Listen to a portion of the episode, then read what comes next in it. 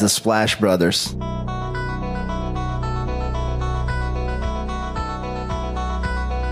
The Splash Brothers, is that? The Splash Brothers. Splash Bros. The bond that you guys share being the Splash Brothers and everything.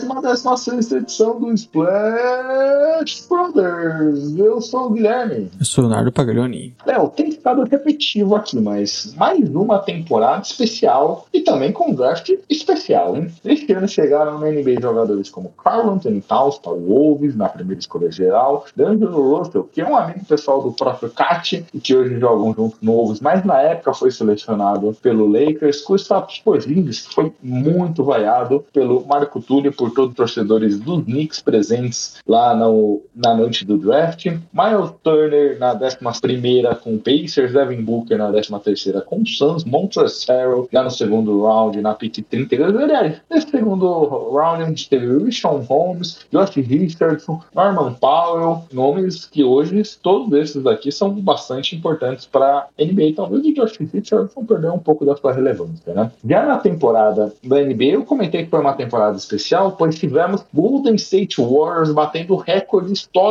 e até então único de toda a liga do Chicago Bulls na temporada 96, que o Bulls tinha um recorde de 72 vitórias de 10 derrotas apenas. O Warriors conseguiu o recorde de 73 vitórias e 9 derrotas, o melhor recorde da história da NBA. Aliás, você acha que em algum momento esse recorde pode ser batido, Léo? Eu arriscaria que não. e olha, mesmo com 9 derrotas, o segundo colocado, que era o San Antonio Spurs, ficou apenas 8 jogos da melhor campanha, que foi do Warriors, essa campanha histórica. Do outro lado da conferência, tínhamos Cleveland Cavaliers e Raptors como as melhores campanhas da Conferência Leste. E com essa campanha única da história da NBA, o MVP tinha que ser único também. Stephen Curry, MVP unânime, se candidatava o time e o jogador para o seu bicampeonato. Na pós-temporada tivemos o Warriors vencendo o Rockets por 4x1, Blazers também 4x1, e já na final de conferência, 4x3 contra o Thunder. E essa final que teve o melhor jogo da carreira do Clay Thompson, no jogo 6, onde é que ele fez mais de 40 pontos, no momento que o Warriors não conseguia acertar nada, o Clay botou o jogo debaixo do braço e conseguiu levar para a partida 7. E muita gente que diz que aquela derrota no jogo 7 do OKC para o Warriors foi ali a porta de entrada, os jogadores rivais foram até o Duran, perguntar o que, que ele queria fazer nas férias, para onde ele queria jogar, e ali começou o namorico que fez com que o KD fosse parar na Califórnia no ano seguinte assunto para o próximo podcast. Do outro lado das chaves, Kevin varriam Pistons e Hawks e batiam na, de forma tranquila o Toronto Raptors por 4 a 2 nas finais de conferência. As finais gerais também caminhavam para uma vitória tranquila do Warriors, que vencia por 3 a 1 porém, nesse jogo da terceira vitória, Draymond Green se engalfinhou ali com o LeBron James e acabou levando uma técnica, ele já tinha levado outras técnicas nessas finais e também nesses playoffs, e acabou tomando um jogo de gancho como como punição. Combustível esse para o Cavs reverter e fazer maior, uma das maiores vitórias da história da NBA. É super raro um time estar tá perdendo de 3 a 1 conseguir reverter esse placar. Aconteceu nesse ano 4 a 3 Cleveland Cavaliers campeão pela primeira vez na história da NBA. LeBron, obviamente, MVP das finais, teve números na temporada regular de 25 pontos, 7.4 rebotes, 7 assistências, 1.4 roubo de bola. Kyrie Irving, que marcou aquela final com aquele chute histórico na partida 7, teve números números de 19,6 pontos, 3 rebotes, 5 assistências. E Kevin Love fechando o Big 3, 16 pontos, 10 rebotes e 2 bolas de 3, Léo. É isso, um grande momento na, NBA, né? O recorde do Warriors, naquele mesmo, inclusive, mesmo dia da despedida do Kobe. Você teve esse título histórico no jogo 7 do Cavs, né? O único do, da franquia e o primeiro de Cleveland depois de muito tempo, né? Na, na cidade, um, um título no esporte. É com o LeBron James conseguindo ganhar, enfim, o título pelo Cleveland e toda aquela tensão daquele jogo, né? Que ficou ficou minutos sem uma pontuação até aquela bola espetacular do Irving. Parece que foi há pouco tempo, né, Gui? Mas a gente no momento já sabia que a gente estava vendo história naquela, naquela temporada. Exato. História, uma temporada marcante e uma temporada muito legal de acompanhar, né? Você lembrou bem. Tivemos também a despedida do Kobe, tivemos essa situação do recorde ali no mesmo dia e ninguém deu bola para isso, porque todo mundo queria saber do jogo do Kobe. E um playoff muito impactante, um playoff muito bacana Sim. de acompanhar. Aí você tá do lado leste, né? LeBron sendo LeBron nos playoffs no lado leste e chegando às finais com muita tranquilidade, mas todo o resto do assunto foi bem interessante. E, e a jornada do Irã se completava, né? LeBron sendo campeão, dando aquela entrevista ali na beira da quadra, que o MT vai até subir o áudio agora. Se vira aí, MT, para achar o áudio do LeBron gritando ali quando ele é campeão.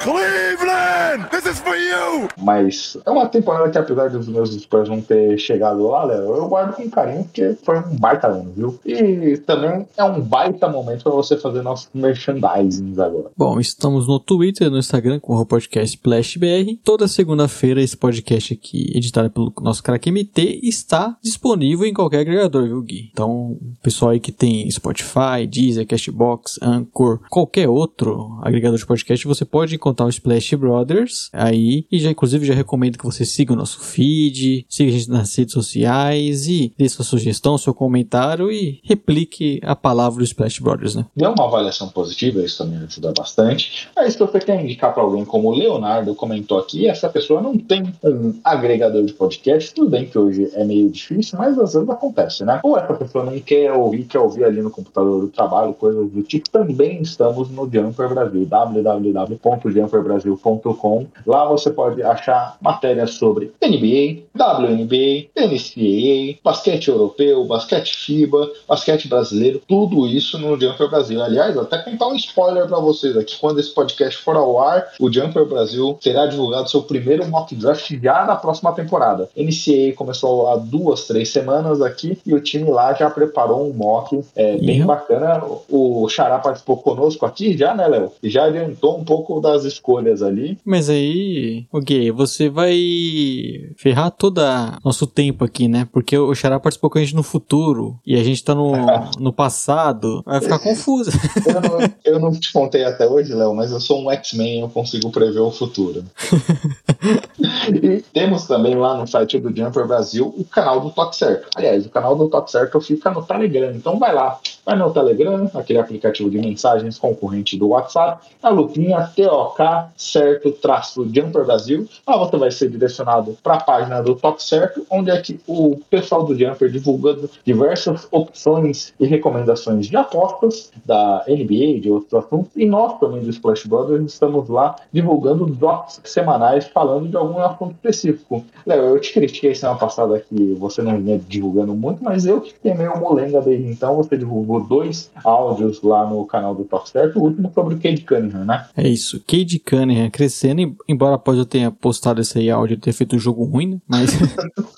crescendo aí, nosso querido Kid Cunningham, e, e vale a pena lá estar acompanhando, porque temos áudios mais curtos, né? O pessoal aqui que está acostumado com Splash Brothers com podcasts longos, lá pode encontrar mini podcasts. E lá é exclusivo, né, Léo? O, é o áudio que sai lá não sai em nenhum outro lugar. Então, se você quer ouvir, vai pro top certo. Daqui a 10 anos, 20 anos, esses áudios aí vão estar tá valendo pra caramba.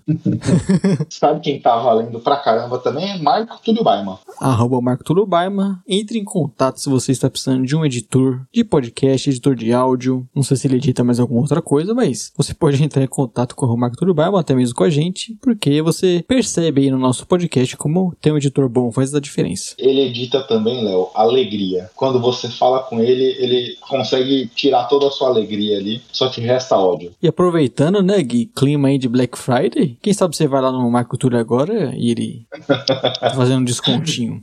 é, mas aí o problema é que esse podcast foi depois que saiu a Black Friday. O nosso é. vai ter que guardar pro ano que vem, Léo. E agora, Léo, entrando no assunto introdutório, vamos mudar um pouco a dinâmica. Você falou que eu mudei, que eu já adiantei um assunto Ih. que é do futuro, pro passado, vamos mudar tudo também. Porque tivemos nessa semana, a primeira, aliás, semana passada, a primeira demissão da temporada do Walton, que era o treinador e deixou de ser do Sacramento Kings. E para falar dessa demissão, convidamos o nosso querido amigo Laulo Cantarelli, que já participou com a gente aqui outras vezes, e que é um dos administradores por trás do sacramentkings.br lá no Instagram, para falar com a gente aqui sobre ele, como torcedor do time, achou dessa demissão e como ele vê o futuro da franquia a partir de agora. Sobe o som aí, MT. Fala Gui, fala Léo, tudo certo? Quem fala é o Lauro, um dos ADMs do SacramentoKings.br lá no Instagram. Tô aqui para falar um pouquinho sobre essa demissão do Luke Walton, tentar projetar aí o futuro do Kings na temporada. Para começo de conversa, né, acho que o Luke Walton nem devia ter sido contratado há três temporadas atrás, né? Kings, para quem não lembra, tinha como técnico Dave Yeager, ele também estava na terceira temporada dele e ele finalmente tinha conseguido uma boa temporada, uma temporada, digamos, positiva, né? Embora o, recorde final tenha sido negativo. Foi um recorde de 39 vitórias e 43 derrotas, se meus cálculos não estão equivocados. E finalmente tinha dado uma identidade pro time, né? É um time que jogava num pace muito alto, é um time que fazia muitos pontos de contra-ataque, é um time que não jogava tanto em isolation, é um time que conseguia reforçar os pontos fortes, desculpa a redundância, do Fox e tinha outros jogadores ali, o Hild, o Bogdan Bogdanovic, Bielitsa,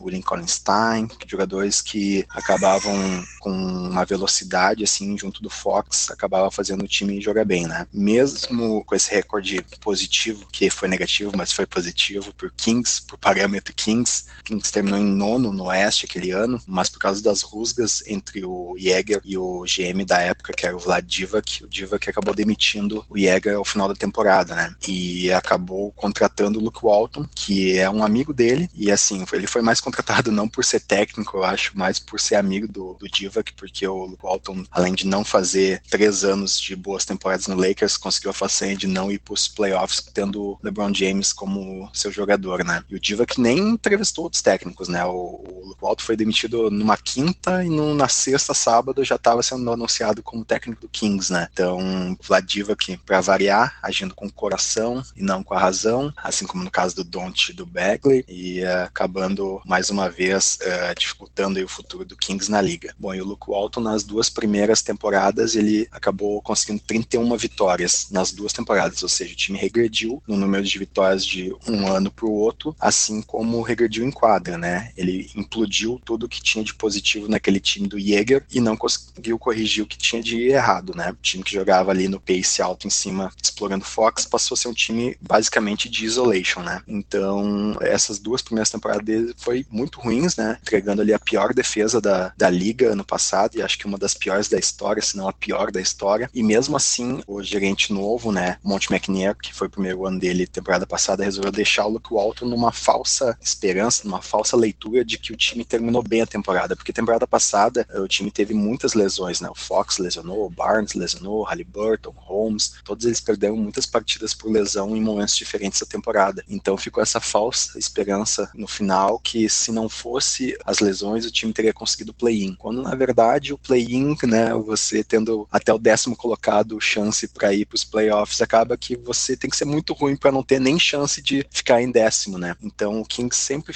com o Luke Walton sempre fica nisso. O time não é ruim o suficiente para tancar e não ter chance nenhuma de play-in, mas também não é bom o suficiente para uh, se consolidar entre os oito primeiros da liga ou seriamente brigando pela décima colocação, né? Ainda, apesar disso, o Monte McNair resolveu manter o Luke Walton para essa próxima temporada, que é essa temporada que a gente está realizando agora. Porém, depois de 15 jogos, nada de novo aconteceu. O time continua jogando em isolation, o time continua previsível, o time não sabe se ajustar ao adversário. Kings é um time que saiu até um levantamento de todas as equipes aí da temporada. O Kings, para variar como já era a temporada passada, é um time que nos primeiro quarto, segundo quarto e último quarto é um time positivo no net rating, mas que no terceiro quarto é um time que entrega menos 14 pontos do que o adversário. Então, essa temporada atual nada mais foi do que um reflexo do que foi as duas últimas com o Luke Walton, né? Um treinador que não consegue entregar mais do que 31 vitórias. E essa temporada, apesar de um começo ali 5-4, que seria 50%, digamos assim, a sequência depois do Luke Walton foi horrível, né? Acho que a gente tá com 6-12 agora nesse momento da temporada, então ele entregou uma vitória e quase oito derrotas, né? Nessa sequência acabou sendo demitido. Sobre o futuro do Kings, eu sinceramente não vejo melhora, porque Kings efetivou interinamente assim o Alvin Gentry, que é técnico do Pelicans algumas temporadas atrás e trabalhou com o Luke Walton como assistente também no Golden State. Então ele foi trazido pro Kings por ser amigo do Luke Walton. E ele até deu uma entrevista aí no início da semana dizendo que ele concordava com quase tudo que o Luke Walton tinha feito nessa temporada até então. Até porque dizem na mídia de Sacramento que ele que era o coordenador do ataque do time, né? Então eu não sei até que ponto essa, essa declaração dele é uma declaração política para não queimar o Luke Walton ou ele realmente acredita que que o Luke Walton estava fazendo estava certo, né? Então só faltou falar que essa temporada o Fox está muito abaixo, né? E além disso o Fox e o Halliburton, que é para ser os jogadores aí indiscutíveis do Kings, na partida que um tá bem, o outro tá mal, coisa que temporada passada eles se complementavam. Essa temporada é basicamente um piora o, o jogo do outro, né? E o Fox, capítulo à parte, porque ele tá muito apático, muito abaixo do, da temporada anterior, assim, uh, se ele faz 20 pontos, 30 pontos ou 10 pontos no jogo, a cara dele é a mesma, assim, tá muito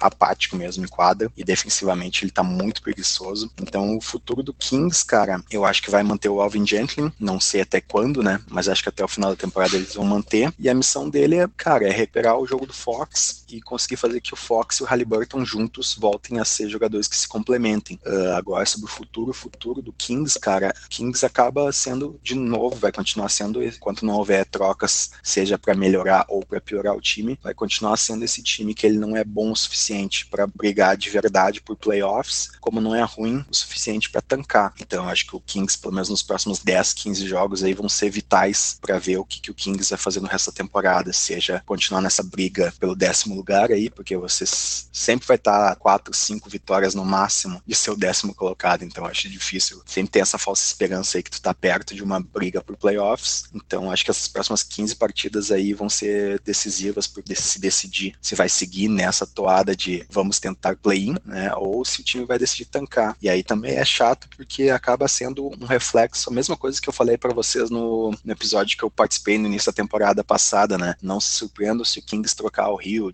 Barnes, até o Bagley uh, e piorar o time para tancar. É uma coisa que a gente tá, como o Kings está muito tempo sem playoff, né? Vai fazer 16 anos, tem um time que nunca aceita ser ruim o suficiente para recomeçar, né? Quem sabe agora, cara, sem o Luke Walton aí, buscando um técnico novo ainda dentro dessa temporada, quem sabe o, o GM, o Monte McNeil, finalmente coloque em prática a filosofia dele e a gente veja o trabalho dele em si, não um trabalho que é tentando arrumar as burradas do Divac e ainda com muita interferência do, do dono da franquia. Então, vamos ver se quem sabe aí no, nesse futuro próximo, dentro dessa temporada ou na próxima, a gente consegue finalmente ver um, um, uma identidade de time, né? Porque o time perdeu essa identidade que tinha com o Jäger e nunca mais recuperou. Então, esse futuro imediato aqui, se fala em manter o, o Alvin Gentling, tentar uh, retomar aquele início de temporada do Kings ali, que foi um início de 50% de vitórias e derrotas, para tentar seguir nessa briga por play-in. Porém, isso pode mudar daqui a 20, 30 jogos, dependendo da campanha que o time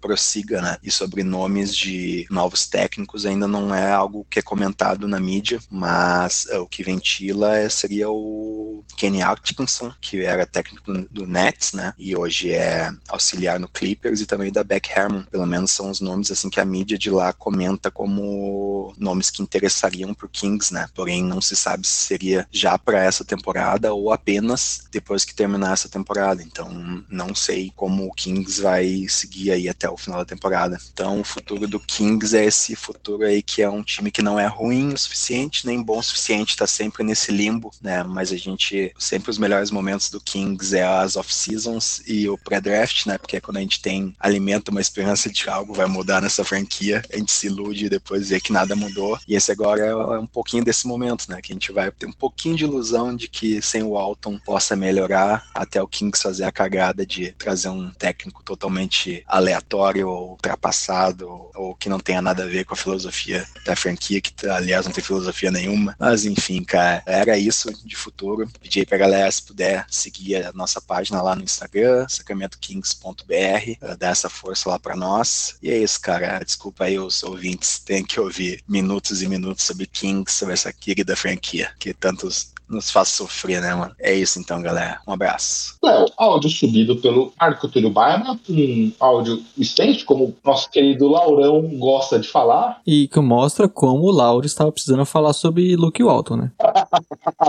Precisava tirar aquilo de dentro dele, né? é, inclusive, eu tenho que confessar aqui o espanto do senhor Guilherme quando viu que o Lauro mandou um mini podcast pra gente, desabafando. Sabe que eu fiquei espantado? Porque o, o Lauro mandou cinco áudios pra mim. Aí quando eu vi o primeiro lá, um minuto, eu falei, pô, o, áudio, o Lauro falou um pouquinho, né? Beleza. Aí quando eu abri, tinha cinco mensagens. Eu falei, caraca! Aí eu, eu me estranhei, porque a primeira impressão foi diferente. Mas, Léo, o ponto que eu queria complementar aqui, não necessariamente debater algum ponto que o Lauro trouxe, mas um ponto que eu queria complementar, porque ele fala um pouco da, da situação ali vivida pelo Monte McNair, que é o general manager da franquia. O Monte McNair chegou na temporada passada, a gente elogiou o draft do Halliburton, a gente elogiou o draft do Davion Mitchell aqui pelo que o time buscava, os movimentos e tudo mais, a gente criticava muito a situação do Luke Walton. Refletindo um pouco aqui, eu entendo o que ele quis fazer, talvez, ele pensando num, num planejamento de médio e longo prazo. Putz, eu cheguei aqui, o cara já tá aqui, vou dar o primeiro ano para ele, vou tentar dar o segundo, mas toda essa situação agora coloca um senso de urgência nos Kings que não podem mais errar, né? É isso, né? Eu acredito que o King simplesmente perdeu tempo apenas, né? Todo mundo sabia que Luke Walton não deu certo. E perdeu o ano. Esse ano de 2021, 2022 já era. A não ser que seja uma mudança, sei lá, assim como aconteceu com o Hawks, né? Trocou o treinador e deu super certo, mas a gente sabe que é difícil e, já era evidente que o Luke Walton não tinha dado certo nesse time. Ele atrasou o processo de evolução da franquia, por mais que o time tenha acertos durante esse tempo, né? Mas não necessariamente até acertos em que diz relação ao Luke Walton. Claramente foi uma, uma decisão tardia. O, a gente esperava essa demissão ao tempo e basicamente o Kings provou que todo mundo estava certo e ele estava errado. E é uma decisão que a gente sabe que é complicado para um time que há tanto tempo tem essa, essa estrutura, que a gente tem muitas coisas a falar, né? Da, da organização, que nada dá certo, que tem muita briga, que o time não vai para playoffs, aí você faz uma, toma uma decisão dessa e no meio da temporada ter que demitir o treinador, já acaba deixando mais margem a, pro torcedor ter pessimismo em relação ao futuro ainda. Vamos ver se, quem sabe, a partir de agora eles começam a trilhar um novo caminho. Você, torcedor do King, chegou até aqui por conta do áudio do Lauro. Eu peço que vocês fiquem, porque a gente vai debater sobre o Suns, né, Léo? O Suns que até dois anos atrás viu uma situação mais ou menos parecida com também o nosso querido Sacramento Kings. Então, vamos ouvir o que, que o Suns tem para nos ajudar de lição aqui, pro, até mesmo Kings, que o Suns vivia uma fase muito ruim e hoje é uma das principais franquias da liga. É isso, e vamos ouvir também o que nosso amigo, né, Xará Gustavo Lima tem a nos dizer sobre os Phoenix Suns, né, Gui? Exato, sempre um papo muito gostoso também, diga-se por sinal. Bora lá? Bora! Splash! Léo, entrando agora no assunto principal, falaremos de uma equipe que, depois de três derrotas lá no começo da temporada, muita gente desconfiou do que o Santos poderia fazer. Mas desde então embalou uma sequência de vitórias, até agora sem perder desde então, e vem sendo um dos destaques dessa temporada. E para isso trouxemos nosso querido amigo Gustavo Lima, um dos editores lá do portal Jumper Brasil. Xará, seja bem-vindo aqui para participar conosco mais uma vez. Sempre um prazer participar do podcast, né? E falar do glorioso Phoenix Suns, né? Ótima fase na NBA. Vai ser bacana. É, não vamos falar aqui a sequência de vitórias, né, Gui? Até porque a gente sabe que provavelmente o time vai perder até esse podcast ser publicado, mas tá embalado o nosso querido Suns, que temos que lembrar, né, Gui? Atual vice-campeão da NBA. Exato, atual vice-campeão. Mas você já quer zicar o Suns, é isso? Falando que vai perder, cara? Bem normal, né? A gente sabe que o podcast aí, estamos gravando numa quinta-feira, o time deve jogar uma das vezes até segunda, então é, é normal que essa invencibilidade caia em algum momento, viu, Gui? E a gente sabe que o Splash Brothers acaba tendo um impacto nisso. Agora uma cena, até Xará, já até te trazendo pra conversa, pega fora de casa tanto os Knicks quanto os Nets ali, sexta e sábado, então também é um calendário complicado antes desse podcast ir ao ar, correto? Os Knicks não tá tão bem assim, mas o Nets vem numa sequência também de cinco vitórias seguidas até esse dia 25 do 11. É, vai ser um grande teste, né, pro Suns, né, esses dois jogos aí em noites consecutivas, né, em Nova York, né, sexta-feira contra o Knicks e sábado contra o Nets, principalmente, né, é o jogo aí que muita gente tá nessa expectativa, vai passar na ESPN, né, inclusive. Quero ver aí viu, o Suns enfrentando Kevin Durant, James Harden. Vai ser o teste mais complicado, né, até agora. O pessoal que está ouvindo esse podcast já sabe o resultado, né, Gui? Exato. E tinha tudo por um número ali de tênis para não ter sido a final da NBA. Mas, Xará, antes da gente começar o assunto de NBA, todo mundo, todos os nossos ouvintes aqui conhecem o Jumper, obviamente, mas quais são as bulas que vocês estão preparando para o próximo ano? O Jumper vai completar 15 anos. Olha a minha idade. É. Janeiro. É um adolescente, né? O Jumper é um adolescente. Em janeiro do ano que vem vai completar 15 anos. E a gente tá preparando algumas surpresas aí, especialmente pro próximo draft, viu? Opa! Ih, Vai rolar um evento aí na, na noite do draft que, que eu não posso adiantar agora. Mas vai ser algo inédito aí na história do, do site, viu? As famosas lives do Jumper, então, na noite do draft prometem. É, pessoal, se vocês não conhecem por alguma razão, www.jumperbrasil.com, um site muito bom, a gente já falou aqui, pessoal no Twitter, também no Instagram, canal do Top Certo, parceiro dos Flash Brothers, então, o Xará que inclusive escreve lá né, os, os posts do podcast, Gui, que você até uma vez me criticou falando que o Xará escrevia melhor do que eu colocava no próprio post. é a diferença, né, Léo? A qualidade aqui que a gente percebe. Mas você vê o motivo, né? Eles já estão 15 anos e não é à toa, né, Gui? Isso Exato. entrega idade, né? Isso entrega idade da equipe. Não, Né? mas você começou com 10, não é, Xará? Exatamente, eu comecei muito cedo. Boa, Léo. Mas acompanhem lá, que é sempre um lugar bem bacana pra gente acompanhando, não só NBA, WNBA, basquete FIBA, basquete brasileiro. E aquele, aquela livezinha six-pack faz falta, né, Gui? É, exato, a gente precisa depois cobrar lá o Vini pra gente voltar aqui. As noites de quinta não são mais a mesma, né, Léo? Ah, não tem mais as dicas do Estabolito. é, exato. Dicas culturais, né? Canal Brasil, né? Sempre rendi um papo depois do programa só pra quem tava lá na live, sempre muito bacana. Mas, Xará, entrando agora no assunto da conversa, que é o Phoenix Suns, o time viveu muita polêmica fora de quadra antes da temporada começar. A principal dela envolvia o governador Robert Saver, que acabou sendo acusado por uma matéria extensa que entrevistou algumas, quase centenas de pessoas aqui sobre casos de racismo, sexismo em todos os seus anos da administração da franquia. Mas dentro de quadra, a gente viu no primeiro movimento jogadores de front office ali, comissão técnica, se posicionando contra as polêmicas e deixando nas mãos da NBA para essa investigação. Mas dentro de quadra, eu imaginava que talvez isso fosse alguma polêmica que poderia prejudicar o rendimento da equipe, coisa que a gente não viu até aqui. Como você viu e vê todo esse é, acontecimento e o que você espera para o futuro do time ali com a situação do Tarver?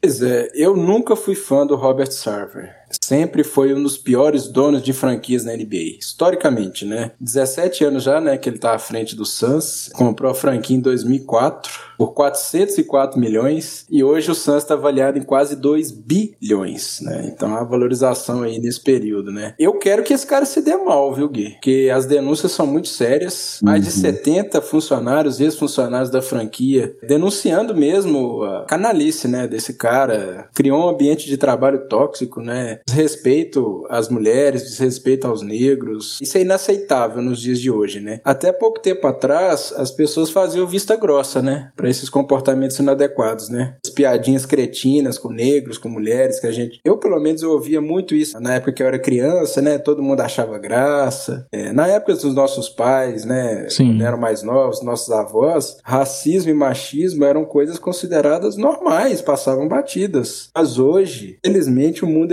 evoluiu nesse aspecto, né? Em outros não. É, então, esse comportamento é inaceitável, né? A NBA está investigando e se chegar à conclusão que o Sarver é culpado, o destino dele vai ser o mesmo Donald Sterling, o antigo dono do Los Angeles Clippers, né? Que foi banido da NBA por conta de comentários racistas, né? Em 2014 teve que vender a franquia. Eu espero que isso também aconteça com o Phoenix Suns, né? Porque, como eu disse, 2021, nós estamos quase em 2022, esse tipo de comportamento não pode ser aceito pela sociedade mais. Ao que parece, essas denúncias são de fatos que aconteceram antes da chegada do James Jones né, e do Monte Williams. Porque eu tenho certeza que, pelo que esses caras são uma moral muito grande lá nos Estados Unidos, né, da mídia, né, que são consideradas pessoas corretas, se acontecesse com eles, eles não, não iriam ficar calados, né? Foi mais na época do, do Earl Watson, né, um antigo treinador aí do Suns. Eu acho que o Robert Sava tem que ser punido, se comprovadas as, as denúncias, e o time com um novo dono, uma pessoa mais séria, com valores realmente, né, aceitáveis. Felizmente, o time não sentiu, né, dentro de quadra, essas polêmicas aí fora de quadra do dono. Ainda bem, né? O time tá blindado, né? O Monte Williams é um cara muito centrado, né? Então, essas coisas de fora não atingem o time, mas eu espero que o Sarver seja punido. Acho que esse é o ponto que a gente precisa exaltar o Monte Williams, né, Léo? Porque é difícil. A gente lembra lá da bolha, a conversa que ele teve com os jogadores depois daqueles 8-0 e não conseguindo a classificação pro, pro jogo ali do play-in. E parece que ele tem conseguido blindar aí como o Suns cresceu desde a chegada dele, Sim. também do James Jones, que o time agora parece muito mais coeso. E essa situação que tinha tudo para ser um barril explosivo, parece que pouco influenciou até que os jogadores. Sim, acho que o James Jones, o Monte Williams, como vocês falaram, são importantes nessa, nisso de blindar o elenco. Imagino que o Chris Paul também seja um, seja um cara fundamental nisso, né? Ele que estava no Clippers na, na época do Sterling. Então acho que é importante você ter essas pessoas assim desse nível com no elenco e acaba que não afetou o time, né? Sabe que é um assunto que algum momento deve voltar à tona, né? Com uma possível punição da NBA, mas pelo que a gente percebe, o elenco está blindado em relação a isso. Tanto o Monte Williams quanto o James Jones são pessoas negras também, então provavelmente eles mesmos falaram que não, não teve nenhuma relação com eles de maneira direta se tivesse, Sim. a situação seria outra. Então, é um pouco do que o Xará falou, porque são pessoas que têm uma credibilidade não só nas suas atuais funções, mas foram jogadores muito respeitados respeitados dentro da NBA, o Monte Williams como assistente também. E isso também provavelmente usar isso como um ambiente positivo para os jogadores se blindarem ali, né? Né, Xará? Parece que foi mais ou menos isso que aconteceu. E também, né, que o Suns tem pessoas do nível, né, do Monte Williams, do James Jones, né? Blindar o elenco, né? E um líder como o Chris Paul, né? Dentro de quadra, né? Ele tava naquele Clippers de 2014, né? Era, o time era treinado pelo Doc Rivers também, que é uma pessoa muito séria que na época deu entrevistas fortes, né? Batendo mesmo. E é o que tem que ser, né? Não importa se o cara era o dono da franquia na época. O cara fez comentários inaceitáveis. Ele, como negro, ele não pode aceitar calado, né? Uma sacanagem mesmo, né? Vamos usar esse termo que o Donald Sterling fez na época. E, e o Clippers só melhorou, né? Depois daquilo, né? Chegada do Steve Ballmer, comprou a franquia. É um cara que tá muito querido, sempre tá nos jogos, né? O time gosta dele. É, e o Clippers se tornou uma franquia séria, né? Disputando título. É, e o Suns tomara que aconteça a mesma coisa, né? Com, com a saída do Sarva, é entrar uma pessoa qualificada, né? Com valores realmente aceitáveis. Engraçado até você ver, né? Como o Suns mudou com esse trio que a gente citou, o James Jones, o Monte Williams, até mesmo o Chris Paul, que a gente sempre viu uma, uma bagunça na administração do Sarver e pelo menos na parte do elenco aqui, tudo blindado, e você tendo. acredito que esses caras são bem importantes para o que vem acontecendo no Suns nesses últimos anos. E agora, com a possível saída do Sarver, seria ainda mudar de vez o, o rumo dessa franquia que a gente via nos últimos anos com muita bagunça, né? Muitas notícias e o vestiário sempre um caos. Então, é meio que uma mudança na franquia nesses últimos dois anos. E agora, seguindo também contigo, Xará, agora entrando um pouco dentro de quadra, porque o time ano passado teve uma campanha muito segura é, e uma das marcas ofensivas era um jogo muito parecido no ritmo do Chris Paul, que era um dos quatro paces mais lentos da liga, aquele jogo de meia quadra, com o CP3 organizando toda a jogada. E mas esse ano mudou bem, tendo o time, o quarto pace mais rápido rápido de toda a NBA. Não é uma questão que o time passou jogar em contra-ataque, porque não tem sido umas marcas do time até aqui, olhando as estatísticas de fast break, mas tendo um time ali, quando chega na, na meia quadra, já arma rapidamente o ataque e tenta buscar é, a resolução da jogada. Como você tem visto essa mudança, esse ajuste para essa temporada, e você acha que nesse momento é uma forma também do Monte Williams testar alternativas, já pensar em playoffs, porque o time ali, principalmente contra os Bucks, encontrou uma dificuldade, alguma certa dificuldade nesse jogo mais lento. É, é uma forma de tentar buscar alternativas. Você acredita que em algum momento a gente pode ver aquele pace mais lento, voltar a ter um encaixe melhor nesse ritmo do time? Como você tem visto esse ajuste ofensivo? Ô, gente, eu, eu gostei bastante né, dessa mudança que a gente viu no primeiro mês da temporada do, do ritmo do Suns. Né? É, o time foi muito eficiente na temporada passada, foi finalista da NBA, mas nos playoffs eu acho que ficou notório né, que o ataque do Suns era previsível. Né? Esse jogo de meia quadra, é, muita bola de média distância. Né? Então eu acho que o Monte Williams percebeu, após a, a derrota para o Bucks, ele precisa de alternativa. Né? Como o Suns está pensando continuar sendo um contender né, na, na NBA, ele precisa de alternativas na, na hora da onça beber água. Né? Então, esse primeiro mês do Suns aí, a gente viu o Chris Paul, né, que historicamente os times do Chris Paul são times que jogam em um ritmo mais cadenciado, né? Desde que quando ele chegou na NBA é assim. É uma realidade nova também pro Chris Paul, né? Eu acho que ter um, um armador do nível dele facilita é, essa mudança, né? Porque o Chris Paul, mesmo jogando um ritmo mais acelerado, ele continua cometendo pouco erro. Então, a gente sabe que quando chegar lá na frente, ano que vem, nos playoffs, o Suns tem a sua alternativa, né? Eu acho que não é uma coisa sustentável. Sim. Ao longo da temporada, o pace do time vai voltar a, a ser mais lento, não é uma coisa sustentável. O Suns com quarto pace, com o Chris Paul comandando, é algo inacreditável, né? Mas é o que está acontecendo. Mas eu acho que não é uma coisa sustentável, né? O que facilita também essa adaptação, esse novo estilo de jogo aí que a gente tem visto, é a química do time, né? A base do Suns é a mesma da final, né, da temporada passada, e cada um dos jogadores sabe o que o companheiro vai fazer em quadra, sabe que parte da quadra o cara gosta de receber a, a bola, de arremessar, a hora certa para fazer cortar a luz. O Suns é um time muito entrosado, né? A gente costuma usar aquele jargão, né? Ah, joga o feijão com arroz, né? Não, não erra muito. E é isso o Phoenix Suns, né? É um time que erra pouco é, os jogadores estão bem entrosados, é, mas no decorrer da temporada esse ritmo vai diminuir porque não tem como, né? Até porque o Chris Paul tá com 36 anos. Não, não vai jogar nesse ritmo acelerado em temporada regular, que vai até abril, tem 82 jogos. Uma jogada desse Suns, né? Que vocês podem reparar em todos os jogos. O time pega o rebote defensivo, quem pega o rebote já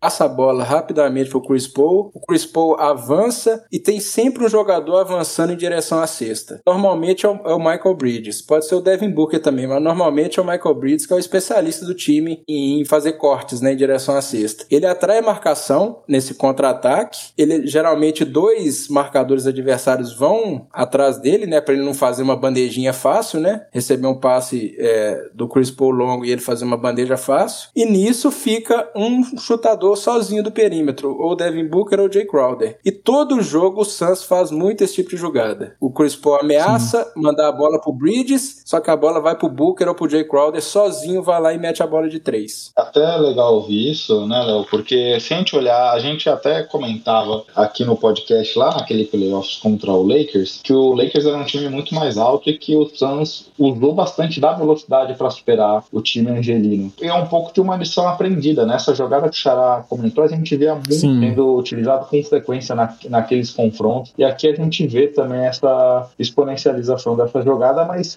acho que o ponto que o Xará falou é fundamental, né? A gente imagina que talvez esse time volte a uma regularidade, vamos chamar assim, mas é legal ver também o time pensando em novas alternativas, já pensando o desafio do, da pós-temporada. É, imagine que um time assim, como foi o Suns, né, que foi longe da temporada passada, que é muito bom e continua muito forte, é legal você pensar nessas alternativas, né, pensando em playoffs e tudo mais. Também acho assim como o Xará que não é uma coisa que vai se manter é, durante durante toda a temporada, mas é bom você criar essa alternativa, você ter mais, vamos dizer assim, esse estilo de jogo pensando em alguns adversários, pensando em jogo de playoffs que, que você ter essas alternativas é sempre muito bom. Então, essa é a questão do Suns nesse momento, né? Você está testando uma nova forma de jogar, você muda um pouco, não quer dizer que vai ser a temporada toda assim. Inclusive, no próprio Bucks ano passado também a gente via alguns ajustes que não foi durante toda a temporada, mas em alguns momentos o time fazia, até mesmo na questão das trocas defensivas. Então, é a coisa de você ter um time muito bom, mas que você pode usar a temporada regular para fazer alguns testes. E eu acho que essa questão do, do Suns, e claramente eu vejo como a, que eles estão querendo ter uma alternativa a mais e mudar um pouco esse estilo de jogo, é, acredito que é uma, é uma boa pensando pro futuro, né? E tem dado certo. Um time que vem conseguindo acelerar mais, até mesmo quando, quando o time não é um contra-ataque, né? Que ele toma uma cesta, você vê o Chris Paul acelerando um pouco mais, como o Xará explicou até essa jogada do Michael Bridges, que acaba girando arremesso de três em transição. Então é um time que, que vem tendo essa variação. É importante, porque a gente sabe que bom eles já, eles já são, né? Eles vão ter o Chris Paul na meia distância sempre, eles vão ter o próprio Devin Booker, vão ser um time que consegue jogar bem ali na meia quadra, mas você ter essa variação de jogo, a gente viu, o próprio San já viu que é, pensando em playoffs, é super importante. É, o Xará comentou aí de uma, da jogada que tem se tornado característica desse time. Outra jogada que tem se tornado característica, principalmente ali na, na meia quadra, é o Chris Paul carregando a bola. As principais jogadas tem, tem ele nessa função, com a bola na mão, é, recebendo corta-luz e infiltrando, ou se não, o Devin Booker sem a bola se movimentando ali para receber em velocidade depois de um screen, para também fazer essa infiltração e aí com os dois finalizando na meia distância, ou final buscando um passe, seja pro Aiton para finalizar ali próximo do garrafão, caso o pivô adversário tente fazer esse bloqueio para o chute da meia distância, ou até mesmo abrindo esse jogo para o perímetro. A gente falou um pouco de uma mudança da temporada passada para essa, ali, principalmente em relação ao pace, mas até complementando a fala do Xará, a gente tem, também tem visto sabendo usar muito bem o que deu certo na última temporada. É, você vai ter sempre um jogo forte né, na meia distância ali com o Chris Paul, com o Booker, com esses jogadores que a gente já via no passado. O Santos é sempre um time que busca esses melhores arremessos, né, deixar os seus jogadores na melhor posição na meia distância com esses jogadores, ou um arremesso bem livre de três, né? Inclusive é o time que tem um bom aproveitamento de três, mas eles não arremessam tanto, porque geralmente eles buscam esses melhores arremessos e acho que é que a gente falou, eles têm uma mudança de jogo, mas ainda quando você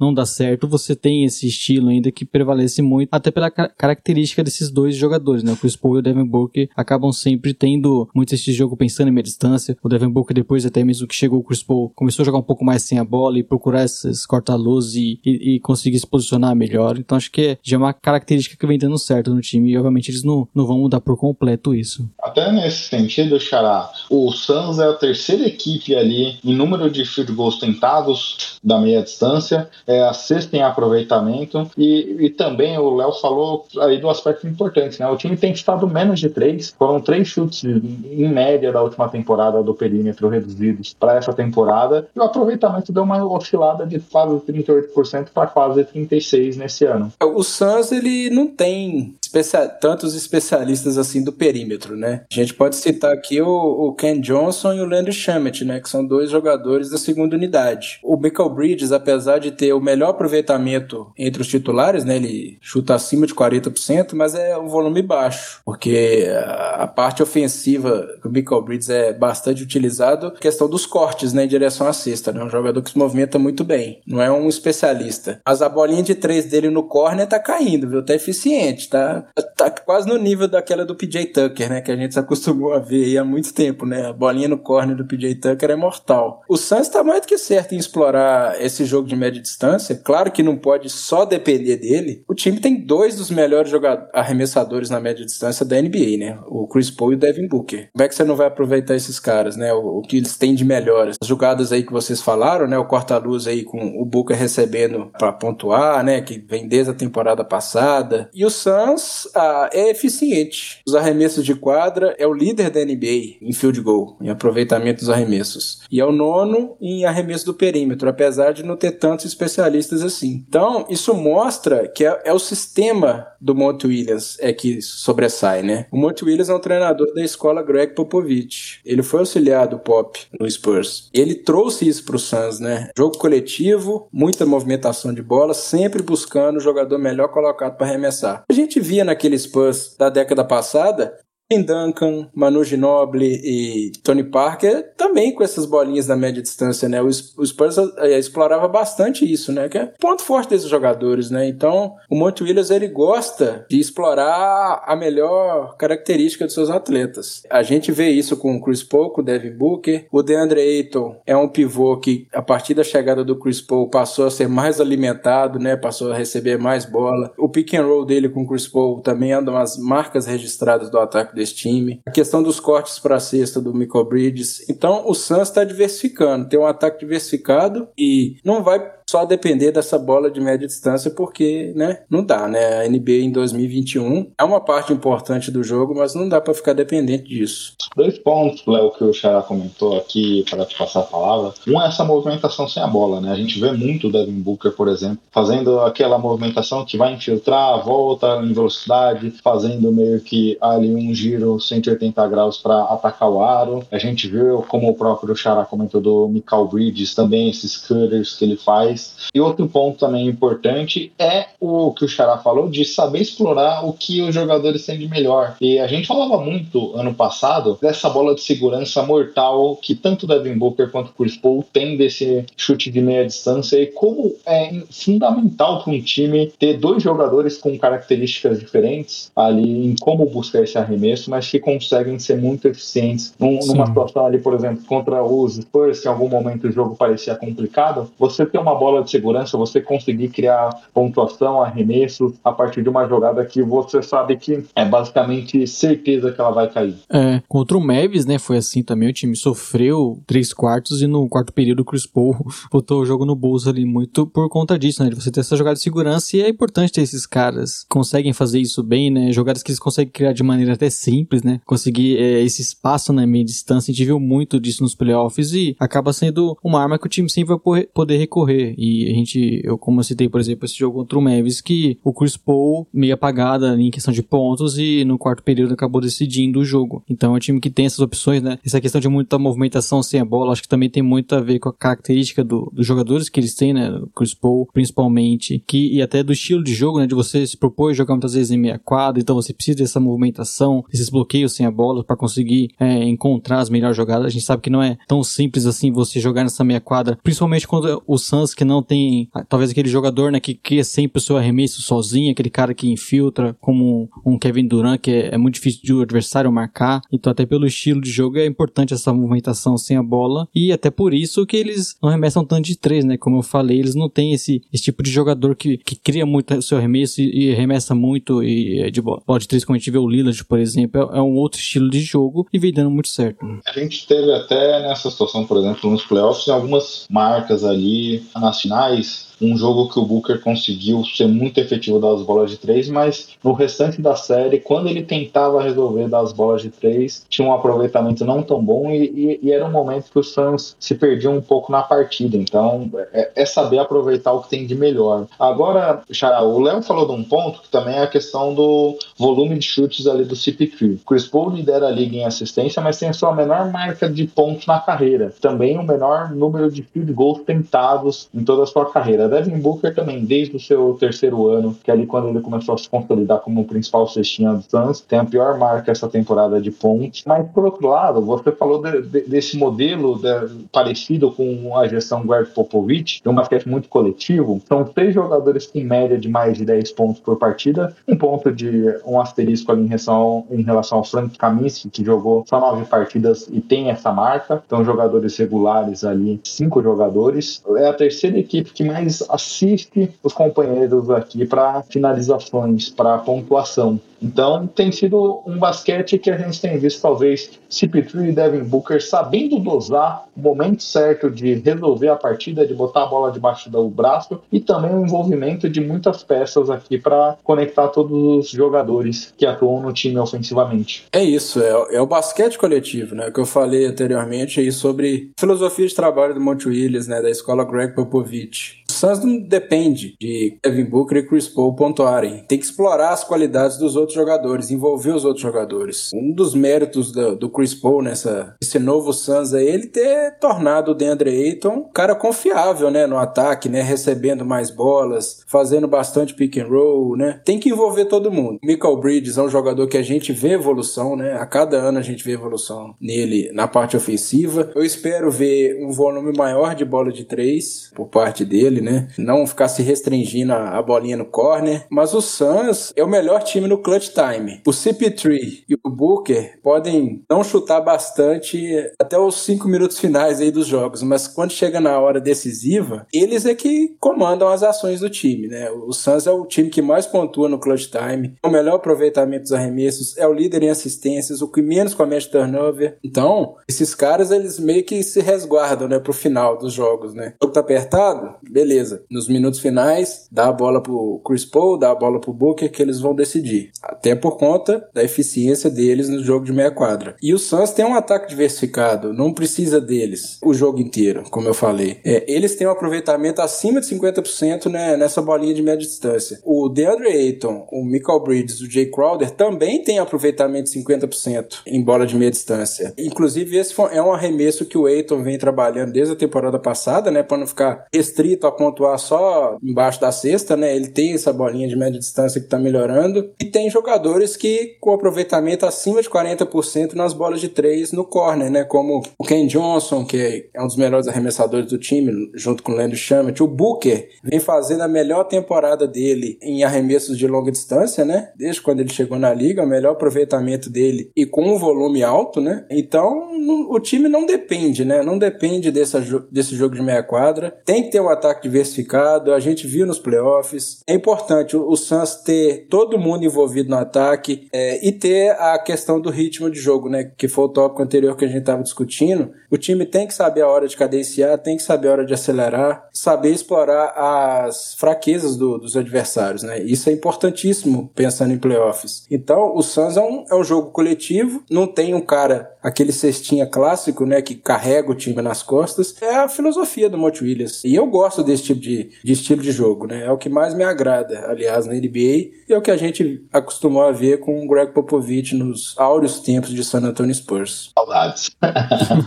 Mas, Léo, até nesse ponto que o Xará comentou, um outro ponto que o Monte Williams sabe explorar muito bem o elenco que ele tem, o Xará comentou aí, por exemplo, da questão do Andrew Ayton ser mais confiável e ser mais eficiente. Um outro ponto que eu acho curioso do estilo de jogo do Suns, mas que combina bem com o estilo, com o tipo de jogador que ele possui, por exemplo, o Suns é a segunda equipe que menos troca passes, mas é a terceira que mais dá assistências. Por quê? Porque o jogo é muito carregado, as criações das jogadas na mão de Devin Booker e Chris Paul. Eles envolvem todos esses jogadores, mas no geral, principalmente para finalizações da jogada, com catch and shoots para o perímetro, ou até com lobby ali, ou alguma finalização para o Denver. Então, principalmente essas duas jogadas aqui. Então, é, é, é saber explorar. O Xará falou bem, aí falou de algumas peças. A gente tem o Jair Crowder, que não é um cara reconhecido por driblar, Michael Bridges a mesma coisa, Denver Ayton. Então, saber entender como é o funcionamento dos seus jogadores e qual é a melhor forma de envolvê-los, em qual momento envolvê-los. E é algo que o Monte Williams, Chris Paul e Devin Booker sabem fazer muito bem aqui. É, eu acho que essa é a grande característica do Suns, né? Desde a última temporada. Você saber utilizar bem os seus jogadores, esse estilo de jogo, né?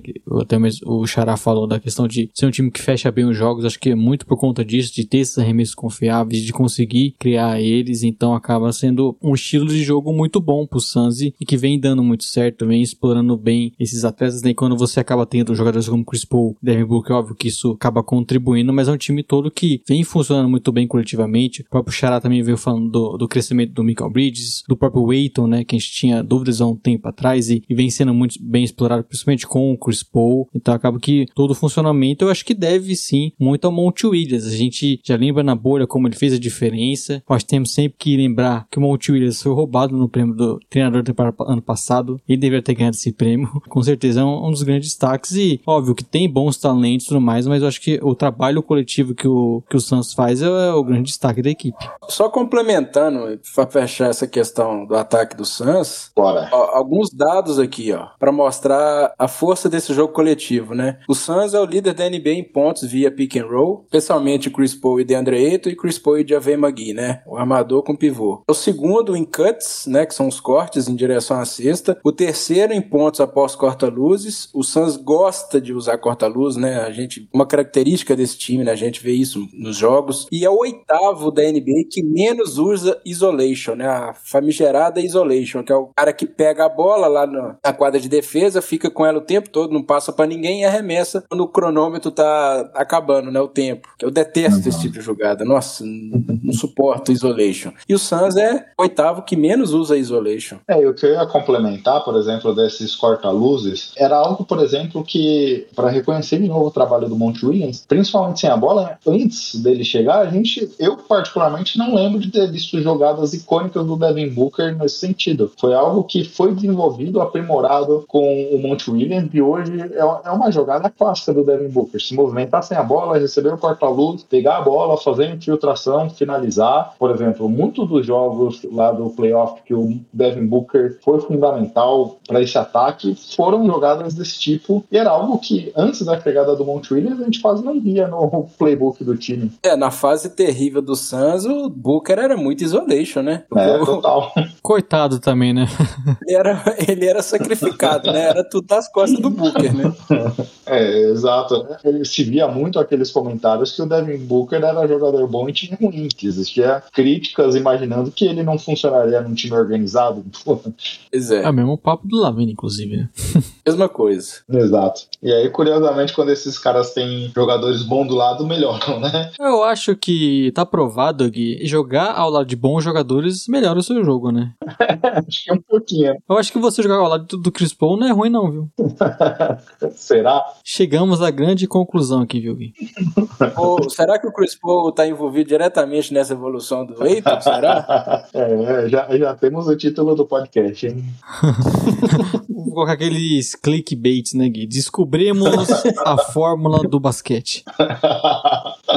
Exato. Esse clickbait é usado pro contrário, né? Justamente a Devin Booker não serve para jogar em time bom, ou Lavine. A gente já viu muitos canais aí se aproveitando também dessa situação para falar o contrário, né?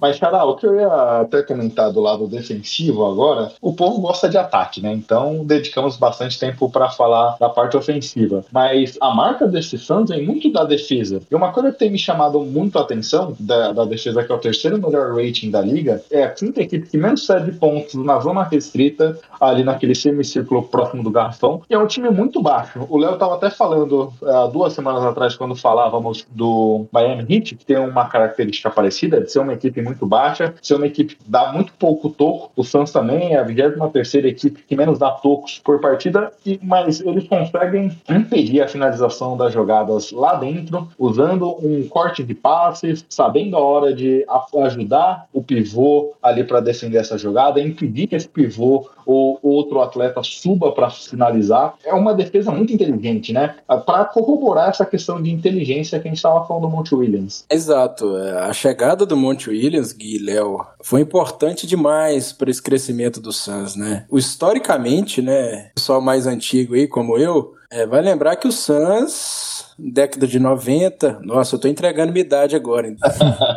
O Léo tá tímido aqui, mas quando eu falo alguma coisa da década de 2000, ele já começa a me zoar velho. Pois é, rapaz, eu, a década de 90 já acompanhava. Anos 2000, 2010, né, a década passada. Historicamente, o Suns era caracterizado por times com ataques avassaladores, muito jogo de transição e defesas péssimas. Aquele time, o Steve Nash, né, do run and gun, né, os 7 segundos ou menos, treinado pelo Mike D'Antoni, o ataque era uma maravilha, mas na defesa era terrível. E na, na hora dos playoffs a gente vê isso, né, nos confrontos com o San Antonio Spurs, especialmente, né, que o Pop uhum. explorava bastante esse ponto fraco aí do, do Suns. Monte Williams chegando, o Suns passou a ter um time equilibrado. A temporada passada gente já viu isso. O Suns figurando aí entre o top 10, né, de defesa e de ataque, né? Quinto melhor ataque, a nona melhor defesa na temporada passada. E nesse primeiro mês aí, temporada 2021-2022, o time tem o oitavo melhor ataque a terceira melhor defesa, né? Só tá atrás do do Golden State e do Los Angeles Clippers, né? Nessa sequência de 14 vitórias, eu não sei se continua, né? Porque o podcast vai só na segunda. é, o Suns tem a segunda melhor defesa da liga, né? Só atrás do, do Golden State Warriors que tá sobrando, né? Na temporada. E o Monte Williams é isso. É um time equilibrado. A cultura defensiva do time mudou com a chegada dele e foi aperfeiçoada com as vindas do Chris Paul e do Jay Crowder na temporada passada, né? Os dois veteranos que o, o Suns trouxe, né? Para trazer experiência e jogadores com bagagem né, em playoffs e bons defensores e líderes vocais em quadra. Acho que o grande mérito da, dessa defesa do Suns é a comunicação em quadra. É um aspecto subestimado de defesa, né? Adianta você ter só jogadores. Ah, aquele cara ali é, dá muito toco, aquele cara, nossa, ele rouba muita bola, ele é um carrapato, não sei o quê. Tem que ter a comunicação em quadra, esforço coletivo também. Isso é essencial para o time ter uma defesa sólida, né? Além desses caras, né, a, a influência deles sobre jovens como o Michael Bridges, o DeAndre Ayton, né, que também evoluíram nesse aspecto do jogo. O Suns hoje tem uma defesa sólida, né? Tem versatilidade com o Michael Bridges, com o Jay Crowder, que defendem várias posições. Tem um bom protetor de aro, que é o DeAndre Ayton. Tem o Chris Paul, que é um especialista em forçar turnover do adversário, né? Tem uma alta média de, de roubos de bola desde quando ele chegou na liga, né? Então, o Suns tem uma defesa sólida, muito por conta da comunicação em quadra e o entrosamento desse time. A gente chegou àquela conclusão, né, Gui, de ter bons jogadores é importante. Acho que ter um bom treinador também vem se mostrando ser importante, né? e aí essa junção também é fundamental, né? Porque esse sistema que a gente vê no Heat, a gente vê no Suns, não é fácil de implementar. Você tem um time baixo, mas mesmo assim impedir que os adversários pontuem lá na sexta face dentro do garrafão. Você conseguir trazer esse nível de excelência de defesa é complicado, mas traz um resultado porque permite o Suns jogar com um time mais baixo, ter especialistas ali em algumas funções para executar o ataque, mas também para saber proteger essa defesa muito bem, Léo. E é um dos pontos do time, né? Uma, além desse ataque que a gente falou, uma, sempre uma boa defesa muito bem posicionada, como vocês estavam falando, com caras que vêm até se descobrindo, né? grandes defensores como Michael Bridges, por exemplo. Então é um time muito forte nos dois lados da quadra, muito bem treinado, que a gente vê muito do Monte Williams nesses últimos anos. E é aquele time como o Xará citou, o Warriors, por exemplo, também, né? Que a gente vê que é muito forte porque não é só, até mesmo como a gente vai citar daqui a pouco, um time, né, Gui, que, que acaba tendo desequilíbrio nos dois lados da quadra. O Suns é muito forte e isso acaba fazendo,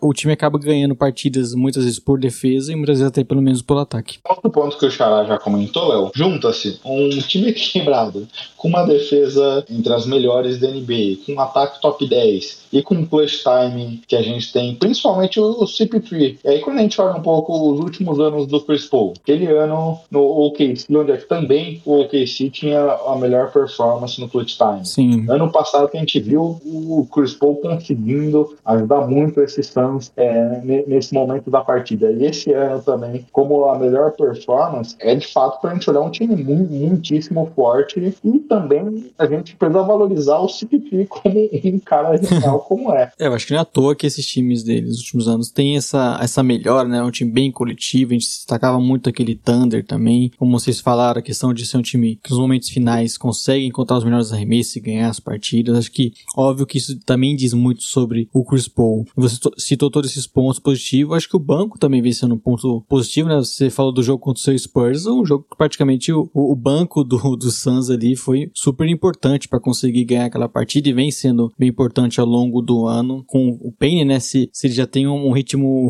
rápido com o Chris Paul, imagine quando tem o Cameron Payne quadra, por exemplo, e até mesmo outros jogadores se destacando, como o Cameron Johnson e tudo mais. Acaba que o time, além desse quinteto titular indo bem, você tem um banco de reservas, de reservas que vem contribuindo também. Olhando o banco, Xará, é uma equipe que consegue se distribuir bem na participação dos jogadores, mas também do banco. A gente vê o Ken Johnson com mais de 8 pontos, a gente vê o Stammet com 7, a gente vê o Ken Payne quase 10 pontos, já veio o Magui também com 10 pontos nesse, nessa fase que o Eiton estava machucado. Então é um time que tem conseguido também distribuir bem a participação do time, também contando com um banco de reserva. É isso, né? Pra gente exaltar a qualidade do Monte Williams, né, que a gente já falou aqui ao longo do, do programa, só dele fazer o Cameron Payne voltar, voltar não, né? O Cameron Payne ser um jogador efetivo na NBA, né? Porque eu acho que nunca foi. Olha o mérito do Monte Williams. Cameron Payne virou um jogador respeitado na liga. Se ele fizer o Alfred Payton ser respeitado também, aí acho que ele merece um,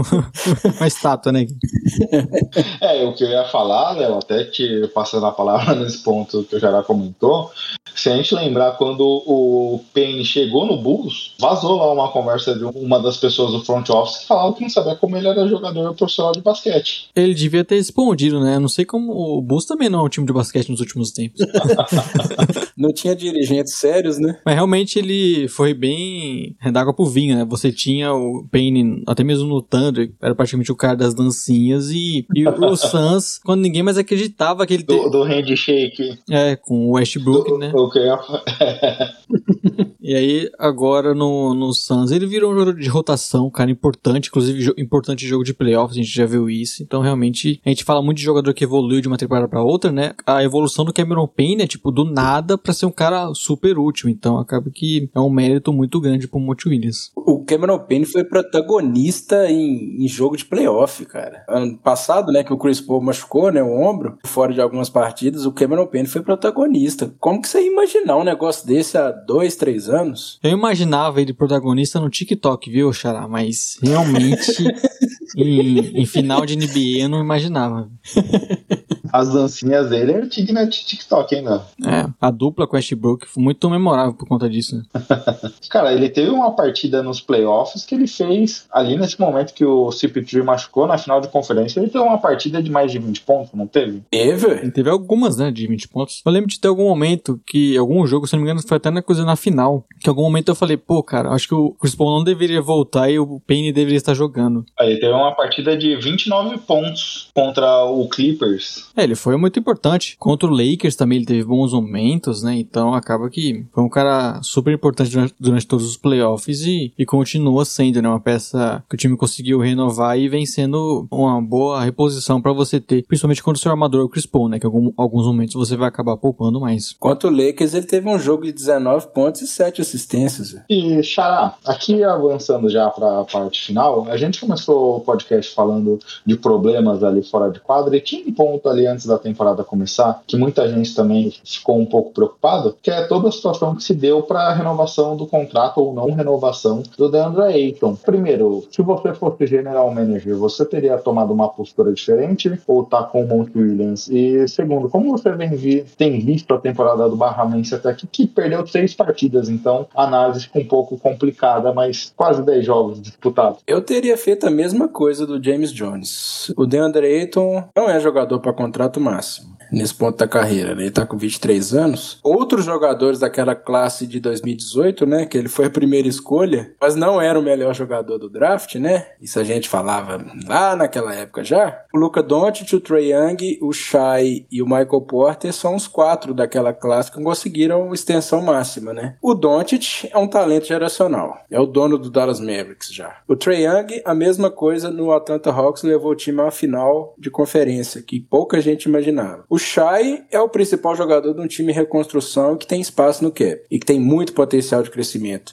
Agora, o Michael Porter, para mim, foi um vacilo do, do GM do Denver Nuggets, né? Que é um jogador que tem histórico de lesões. O time já tem Jamal Murray e Nikola Jokic com contratos máximos, né? Então, eu acho que só o Lakers e o Nuggets que tem três jogadores no elenco com, com contrato máximo, né? O Lakers tem o Westbrook, Davis e LeBron. O Denver com Porter, Jokic e Murray, né? Muito exagerada essa extensão pro Porter. E o Denver, ano passado, tinha o Gary Harris, que eles tinham dado o máximo na época que se mostrou que foi um péssimo pois é. movimento. É. Tiveram pagar para se livrar dele. É agora mais um máximo ali que é meio estranho, né? Não, no, é, o Eiton, até os playoffs do ano passado, o Eiton era um jogador muito irregular a vontade dele em quadra variava de jogo para jogo. Tinha jogo que ele destruía, que ele estava ativo na defesa, no ataque. Tinha jogo que ele simplesmente ficava esquecido em quadra, desaparecido, muito passivo. Os playoffs foram importantes para o crescimento dele, né, como jogador. Mas não é jogador para contrato máximo. O Eiton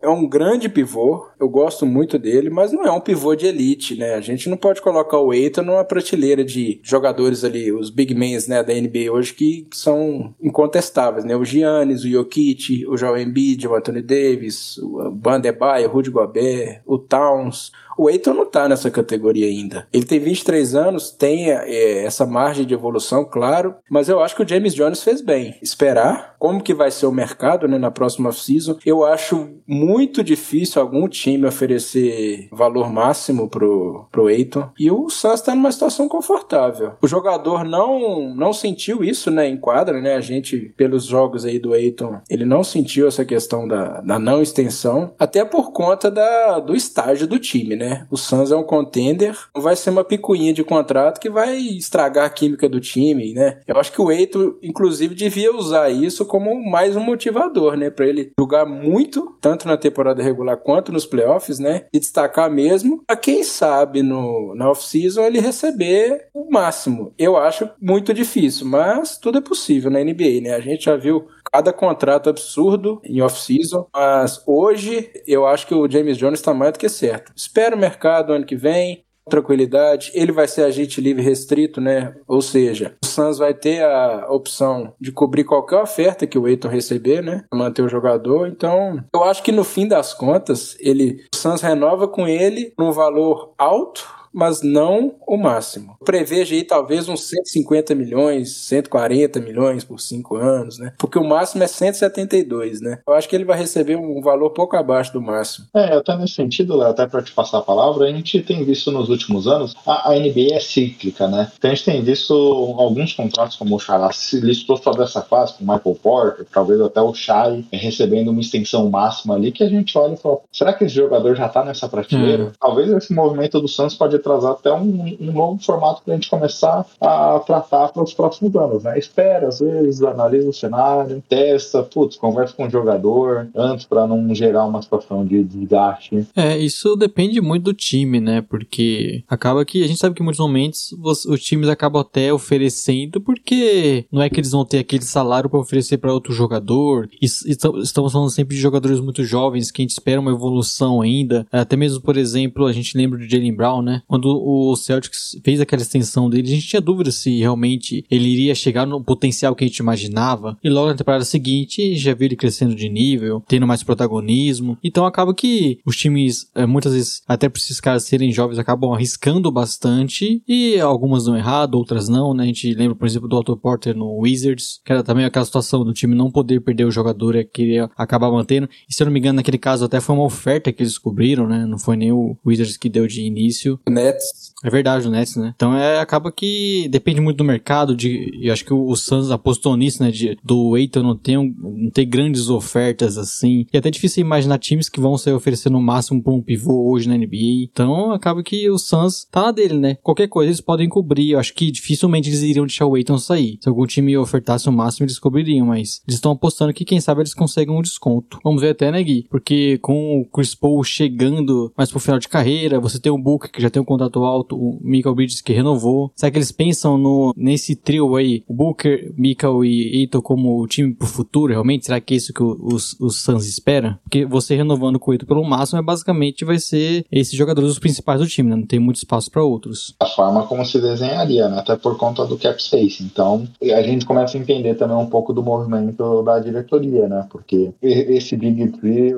sem ter um outro playmaker ao lado do Booker, não sei se seria capaz da gente chegar a ser campeão. Então acho que ter muita calma nessa movimentação é, é importante. Bem, Xará, não sei se você tem algum comentário adicional para trazer para a nossa conversa aqui sobre o Suns. Não, só para fechar, é, essa régua, né, como dizem os comentaristas antigos, essa régua no Phoenix Suns, essa evolução que a gente viu no Suns aí desde a temporada passada é a questão da cultura do time ter mudado, né? A chegada uhum. volta a bater nessa tecla. Monte Williams, o, o James Jones, o, o, GM, que era um jogador muito respeitado, tá com boas decisões aí como o gestor né, de basquete do Suns. O Chris Paul, né, que é um líder em quadra, né? Esses caras são essenciais para essa mudança de cultura, né? O Suns hoje tem um time respeitado, é muito equilibrado, defesa e ataque, com eficiência alta. É um time que comete poucos erros. A gente vê nas partidas que os jogadores têm muita química em quadra, né? Entrosamento. O Suns tem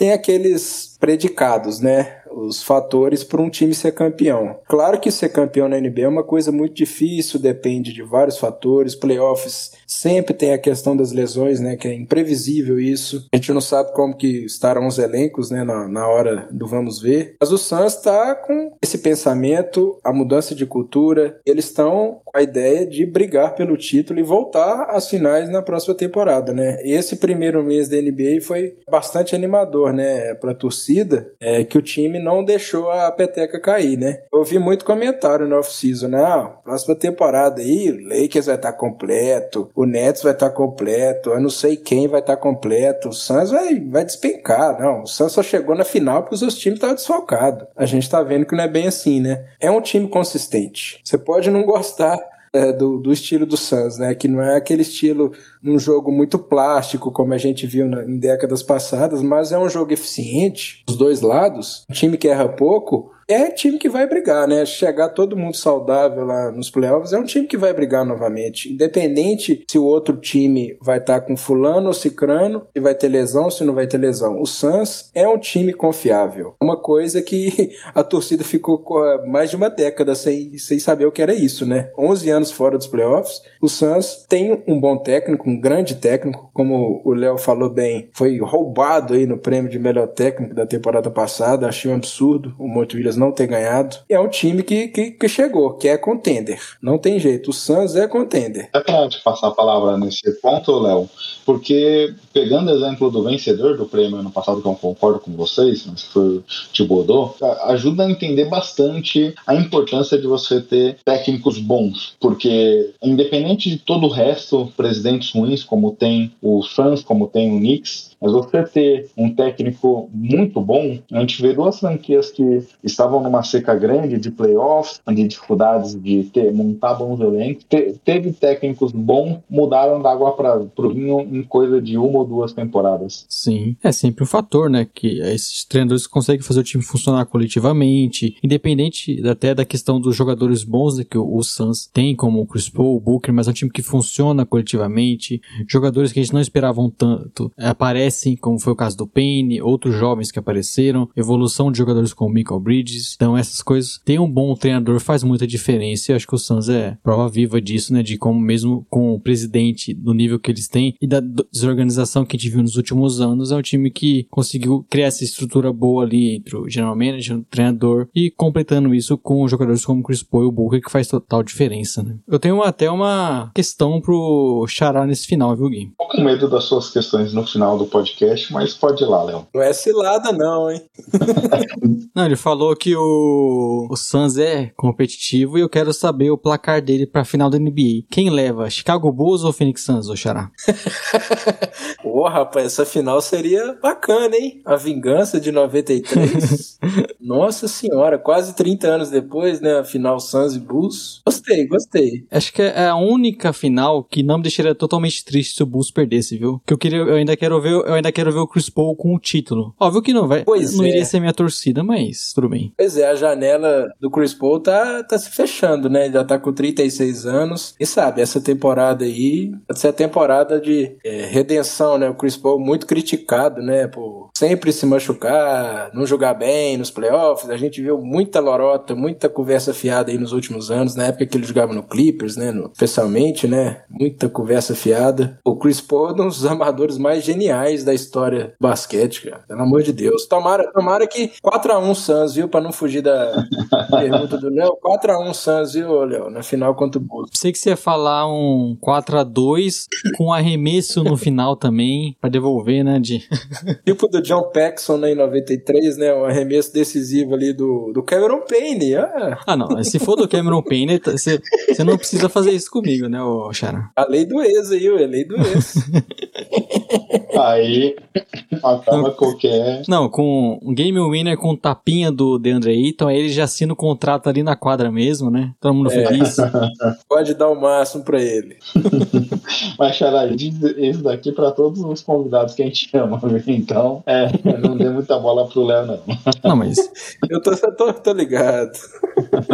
o Oeste aberto nesse nível, Gui, eu acho que aí o Suns é, é uma possível final, viu? Talvez não com o Bulls, né? Vamos ser realistas, mas com o seu Nets da vida, ou o Bucks novamente, sei lá.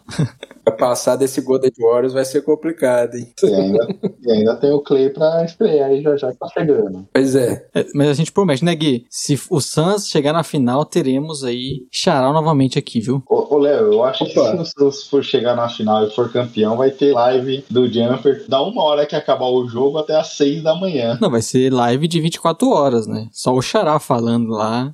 Eu não sei se eu estaria em condições, né? participar de uma live, né? É verdade. Questão etílica aí pode atrapalhar, né? Um pouquinho. Exato, Xará, brigadão mais uma vez participar conosco aqui. Para quem não acompanhou, o Xará também esteve conosco no episódio 100, então super bacana estar contigo aqui mais uma vez, Xará. Uma honra, Gui, Léo, participar do Splash Brothers, né? Escuto vocês toda semana, né? Além de fazer o post, né? Lá no Jumper, eu escuto vocês toda semana. Sempre um prazer, né? Hoje, então, falar do Phoenix Suns, né? Mas eu não fui tão clubista assim na- nos meus comentários, hein? Então, sempre um prazer. Quando vocês quiserem, eu retorno. Vai ser sempre uma honra participar, né? A gente gosta de conversar de NBA, né? Se der, a gente fala por horas, né? Se deixar. Mas é isso. Sucesso ao Splash Brothers e contem com a gente, contem com o Jumper, comigo, com o Ricardo, com o Mastor, com o Vini. Isso aí, a nossa parceria. Que seja longa. A gente agradece, né, o Jumper, né, Gui? E o bom é que o, Xará, ele pode vir falar do Suns, mas ele pode vir a qualquer momento falar sobre draft, falar sobre outro time, né, Gui? Porque é o cara que tá acompanhando tudo. Então, o Xará é esse... A gente fala muito de jogador versátil, o Xará com, com certeza é um comentarista versátil, Gui. A gente fez aprender com o Xará, né, Léo? Porque ele tava falando aqui que assiste quase todos os jogos ali. Eu, se eu tô dividido entre dois, eu, eu já começo a me perder ali. Eu já não consigo acompanhar muita coisa, não. Descobrimos que o Xará é o maior fã do Magic no Brasil hoje, né? Assisto muito o jogo do Orlando Magic. Eu gosto de assistir jogo de times que tem muitos jovens né, no elenco, né? Pra, até pra avaliar, né, o que, que eu escrevi na, na época do draft, se o cara tá, tá mostrando aquilo mesmo, se eu escrevi groselha, vai ter evolução do cara. Terça-feira, por exemplo, ó, pra você ver como que eu sou alucinado, né? Terça-feira eu tava assistindo NBA no celular, foram três jogos, né? E tava assistindo college na televisão, velho. Inclusive teve um jogo de Gonzaga contra UCLA, né? Fizeram um Final Four aí no, no ano passado, né? O time de Gonzaga é um timaço. Tem um moleque lá que cotado aí pra ser uma das três primeiras escolhas no ano que vem, né? O Chet Holmgren. Tá no bonde dele ou no do Paolo Banchero? Paulo. Por conta do físico do, do Chet, né? O cara tem 2,13 e parece que pesa 40 quilos, né? Era um gravito. Ver esse cara na NBA trombando com os caras mais fortes vai ser complicado, velho. Ele tem Né. que encorpar. Agora, a questão técnica dele, não tem o que falar. O cara é completo, viu? Tanto no ataque quanto na defesa. É, ali é só ganhar força mesmo, porque a parte técnica de entendimento do jogo, o moleque é muito bom. E o Paulo já veio que meio pronto, né? O Paulo já é um cara forte, já com o corpo pronto pra encarar o NBA, né? Vai aí passar esses meses no college porque é cara de NBA já, né? Paulo e eu tô no, eu tô na hype dele aí, como a primeira escolha, viu? E o Paulo é aquele cara que pro college já vai, como você falou, já tá pronto, né? Ele vai, É dominar, né? É. faz o jogo de post, ah, tá, tá funcionando no post, vai no post, tá funcionando na infiltração, vai pra- pra infiltração, chute de meia distância. O que tá funcionando, ele vai uma facilidade impressionante. Pois é. Ele me lembra muito, não sei se o pessoal mais novo aí vai se lembrar, né, do Chris Webber. Fez sucesso aí, especialmente no Sacramento Kings, cara que é Hall da Fama. O Paulo me lembra muito o Chris Webber, me lembra muito o Blake Griffin, o Lamarcus Aldridge lá atrás, no auge físico dele, né? Jogador com essa característica aí, viu? Vai dar muito certo na NBA. Eu desconfio que ele vai parar em alguma franquia do Texas, viu, Gui? Não sei qual. Opa, aí to- tomara que seja o Spurs, viu?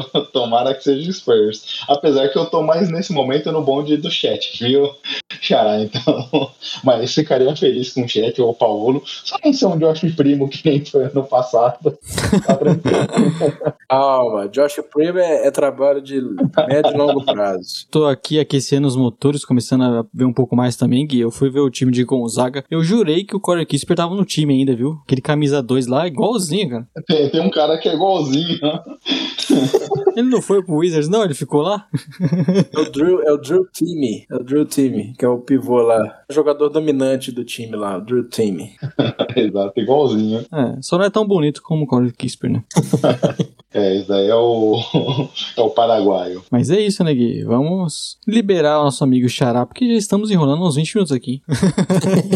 Mas é, isso mostra como é, a gente sempre gosta de trocar uma ideia com o Xará, né? Seja falando de basquete ou de outros assuntos. Aqui é um papo sempre gostoso, Xará. A gente pode chamar o Xará algumas vezes pro Discord, mas sem gravar, viu, Gui?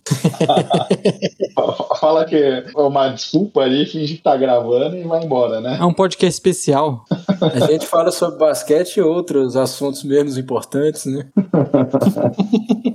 Exato. Cara, então, boa sorte pro seu Cruzeiro, que a gente brincava, né? Rapaz, Você não consegue ter a mesma sorte no seu coração ao mesmo tempo, né? Quando o Cruzeiro tava ganhando tudo, aí o Suns era uma das piores franquias da NBA, agora que o Suns subiu de patamar, o Cruzeiro caiu. literalmente caiu, né? Quase acabou, né? Primeiro foi uma coisa de louco que aconteceu com o Cruzeiro. O pior é que eu olho pro Cruzeiro, eu só vejo o meu São Paulo, Xará. É a mesma coisinha. Pra chegar no nível que o Cruzeiro tá, olha, tem que muita maracutaia ali dos dirigentes, viu? E eu acho que isso aí eu não vejo no São Paulo. né? Agora o Cruzeiro foi uma coisa criminosa que fizeram e como estamos no Brasil, né, até hoje ninguém preso, né? Ninguém indiciado, ninguém julgado. É isso aí. Destruíram o clube e estão aí, tranquilos, né? Torcida que sofre, né? Exato. É, É infelizmente, né? E É aí isso. a gente vai. Pode falar, Léo. Bom que você deixou o Xará falar do Suns todo feliz antes de todo o podcast pra terminar nesse nível, né?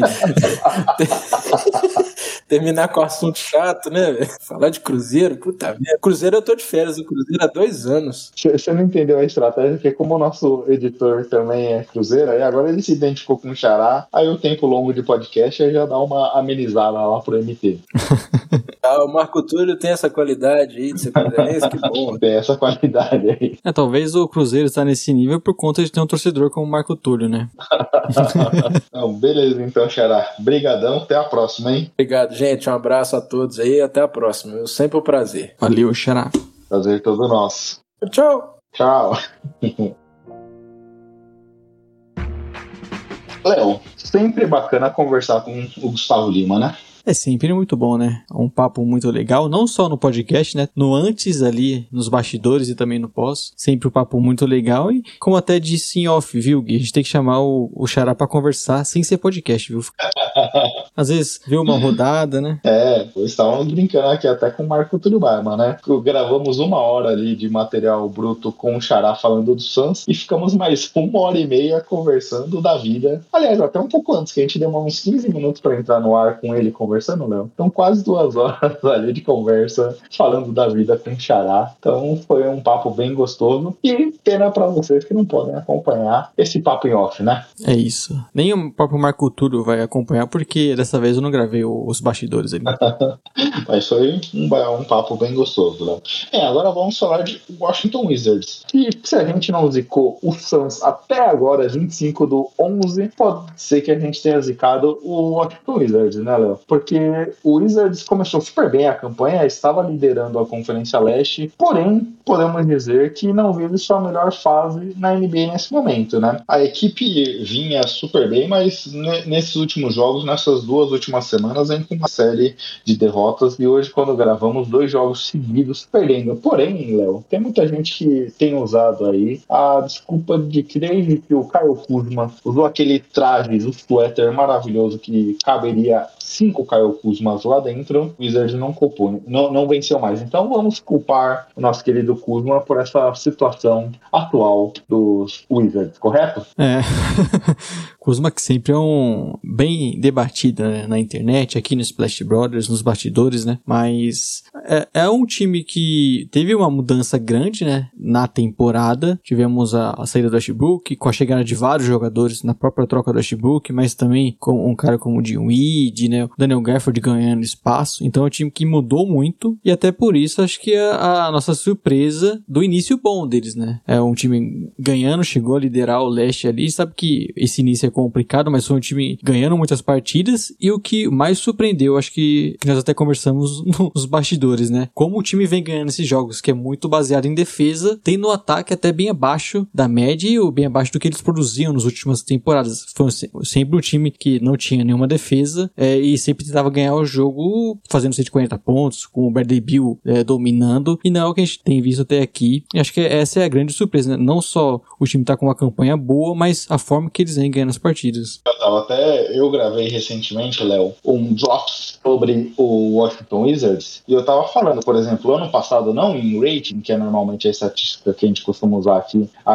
a quantidade de pontos a cada 100 postos de bola, mas em pontuação geral, o, o Wizards foi a melhor da última temporada e na temporada anterior foi a terceira melhor. Essa temporada é a vigésima segunda. É porque eu usei essa estatística, sendo que eu uso tanto o offensive rating, porque era o pace mais rápido da liga. Então, quando a gente olha pelo pace, o time não era um ataque tão prolixo assim, mas todas as partidas do Wizards sempre tinham uma pontuação muito elevada por conta desse ritmo intenso, por conta também da quantidade de turnovers que o time cometia e por conta desse ataque muito veloz, mas uma defesa nem tão bem protegida assim, né? Então, o que mudou basicamente é um outro time. Se a gente olha o time da temporada passada, tudo bem que houve uma mudança também de treinador, que tínhamos o Scott Brooks e esse ano a gente passou até o Wesson Seld Jr. O Wesson Seld já, já chegou mudando totalmente a cara do time, implementando seu modelo, né? Um pace bem mais lento. A gente comentou do Suns, que era um dos paces mais lentos da liga do ano passado, este ano melhorou. O Wizards é um movimento totalmente ao contrário. O Wizards ano passado era o pace mais rápido da NBA e este ano é o sétimo mais lento. Mais lento, protege melhor a bola e uma defesa de perímetro muito boa, né, Léo? Esse tem sido um pouco do segredo do time. Porém, você pode falar sobre as questões defensivas. É, é um time que vem defendendo muito bem, como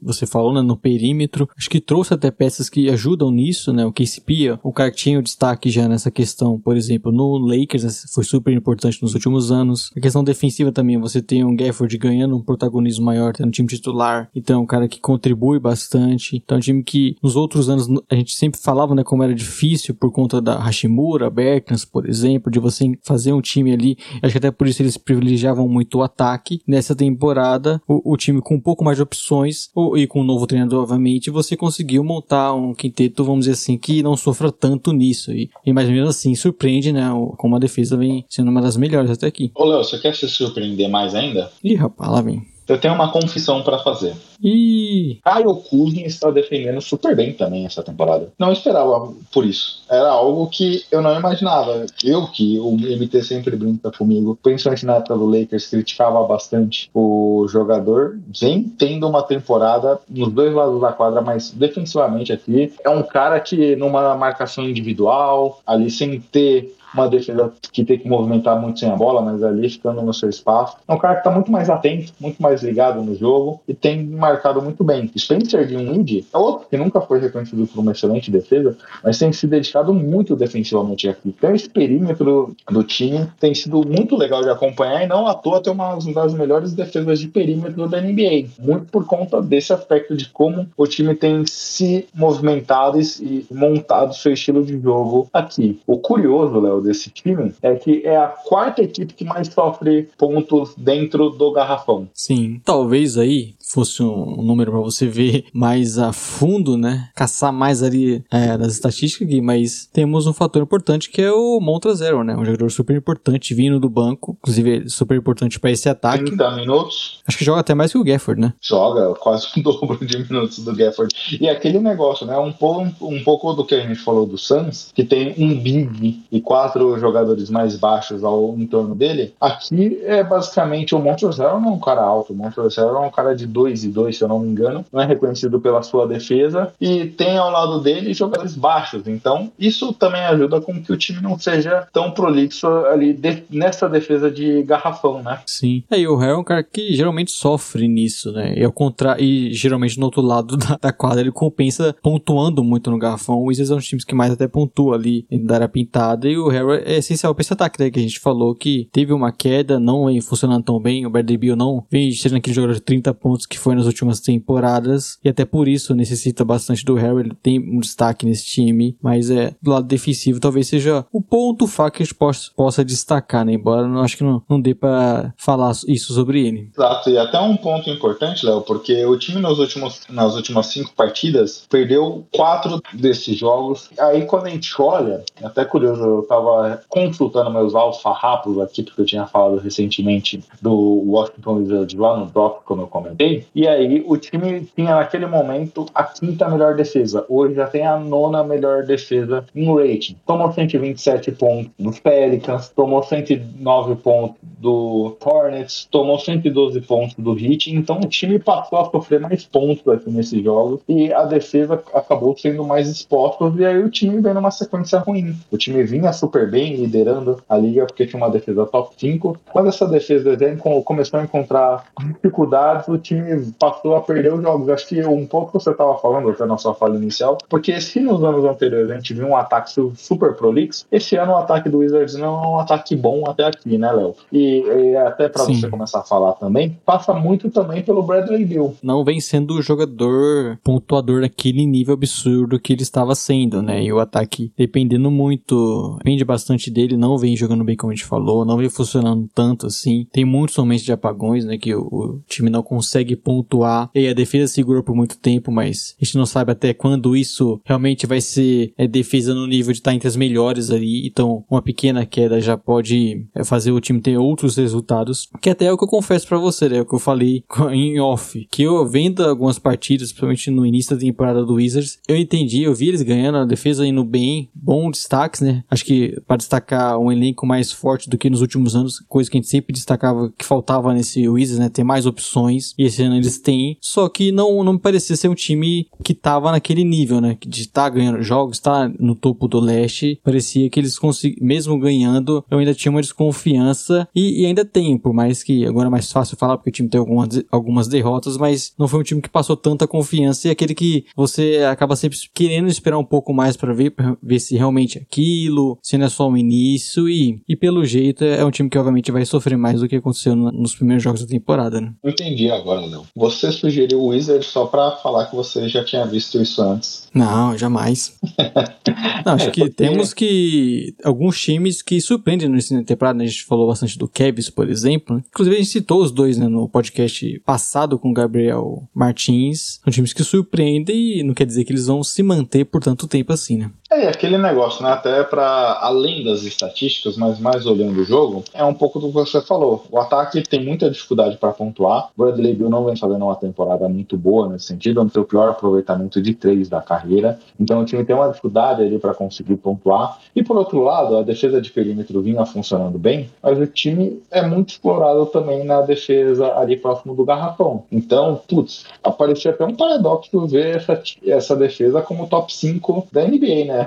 Então, até curioso esses aspectos, porque apesar de ter uma defesa sólida de perímetro, um outro aspecto do jogo era muito explorável pelos seus adversários. Então, acho que esse é um elemento, né? Por exemplo, se a gente visse um Phoenix Suns aqui que não tivesse o ataque que tem, mas pela defesa que a gente sabe que é uma boa e a gente consegue ver isso em quadra, é, é mais fácil de entender de onde vem a vitória. Sim. É, acaba que até por isso a surpresa que foi o Wizards nesse início, né? E como mudou tudo, né?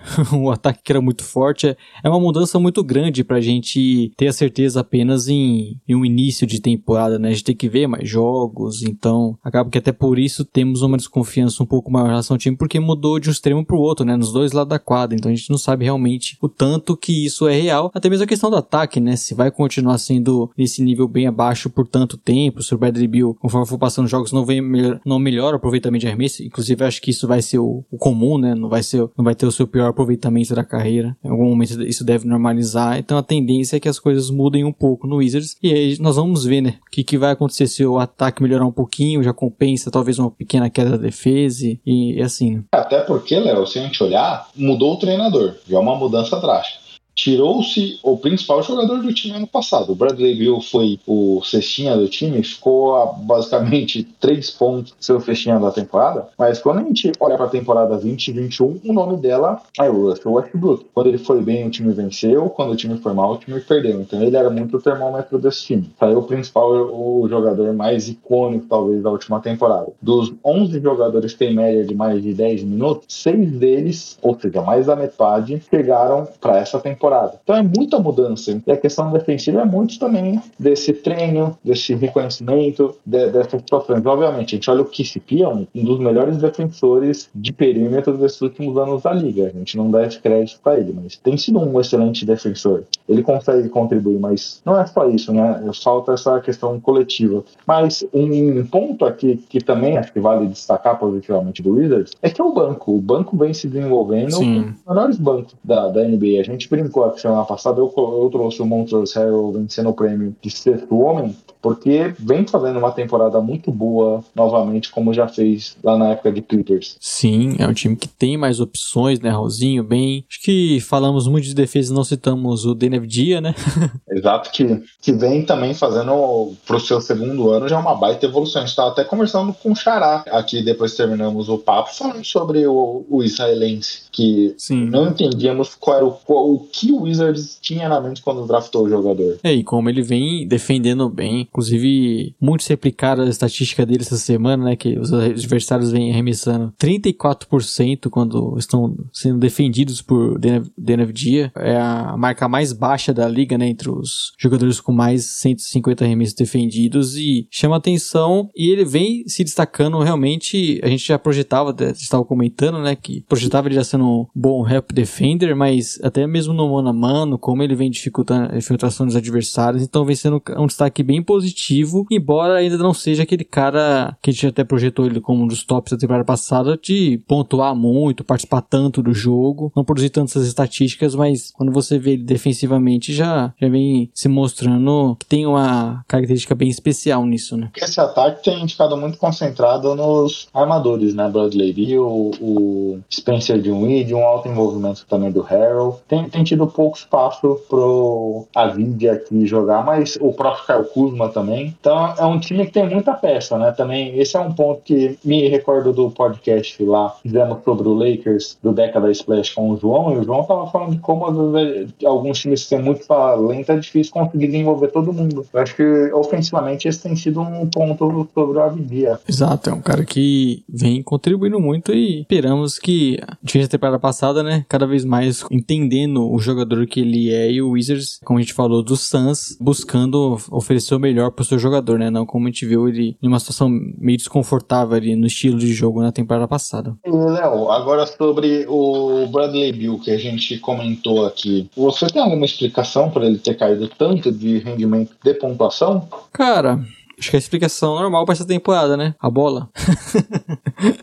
Alguns jogadores têm reclamado, né? Mudou-se a bola, deixou de ser Spalding, passou a ser a Wilson. É, cara, acho que é aquilo. A gente é um início de temporada ainda, ele jogou 15 jogos, né? Com aproveitamento muito abaixo nos seus últimos anos, né? O aproveitamento mais baixo da carreira bola de 3. Ou mais baixo, Léo. Sim, então, o aproveitamento mais baixo é aquilo que a gente espera sempre de grandes jogadores, assim como a gente falou do Lillard, por exemplo. Em algum momento isso vai normalizar, ele tende a voltar a ter uma média bem melhor do que isso, não me parece ser uma coisa fator de jogo, de estilo, ele continua arremessando bastante. Acho que é mais uma questão de não ter um início tão bom assim, mas que deve normalizar, né? Esse tem sido um movimento interessante também do time de maneira geral, né? As questões ofensivas passam muito por ele. Mas mesmo com ele não jogando no nível do Bradley das últimas, últimas temporadas, ele tem sido útil, o time tem conseguido se arrumar ali sobre essa dependência do Bill. Isso é um ponto interessante, obviamente. Agora passa por uma oscilação, mais derrotas, mas o time, mesmo com o Bill não, não jogando o fino como a gente já viu em outros momentos, sendo agressivo, conseguindo pontuar de todos os cantos da quadra, nos três níveis, aquele tem tido uma dificuldade do perímetro, o time tem dado essa conta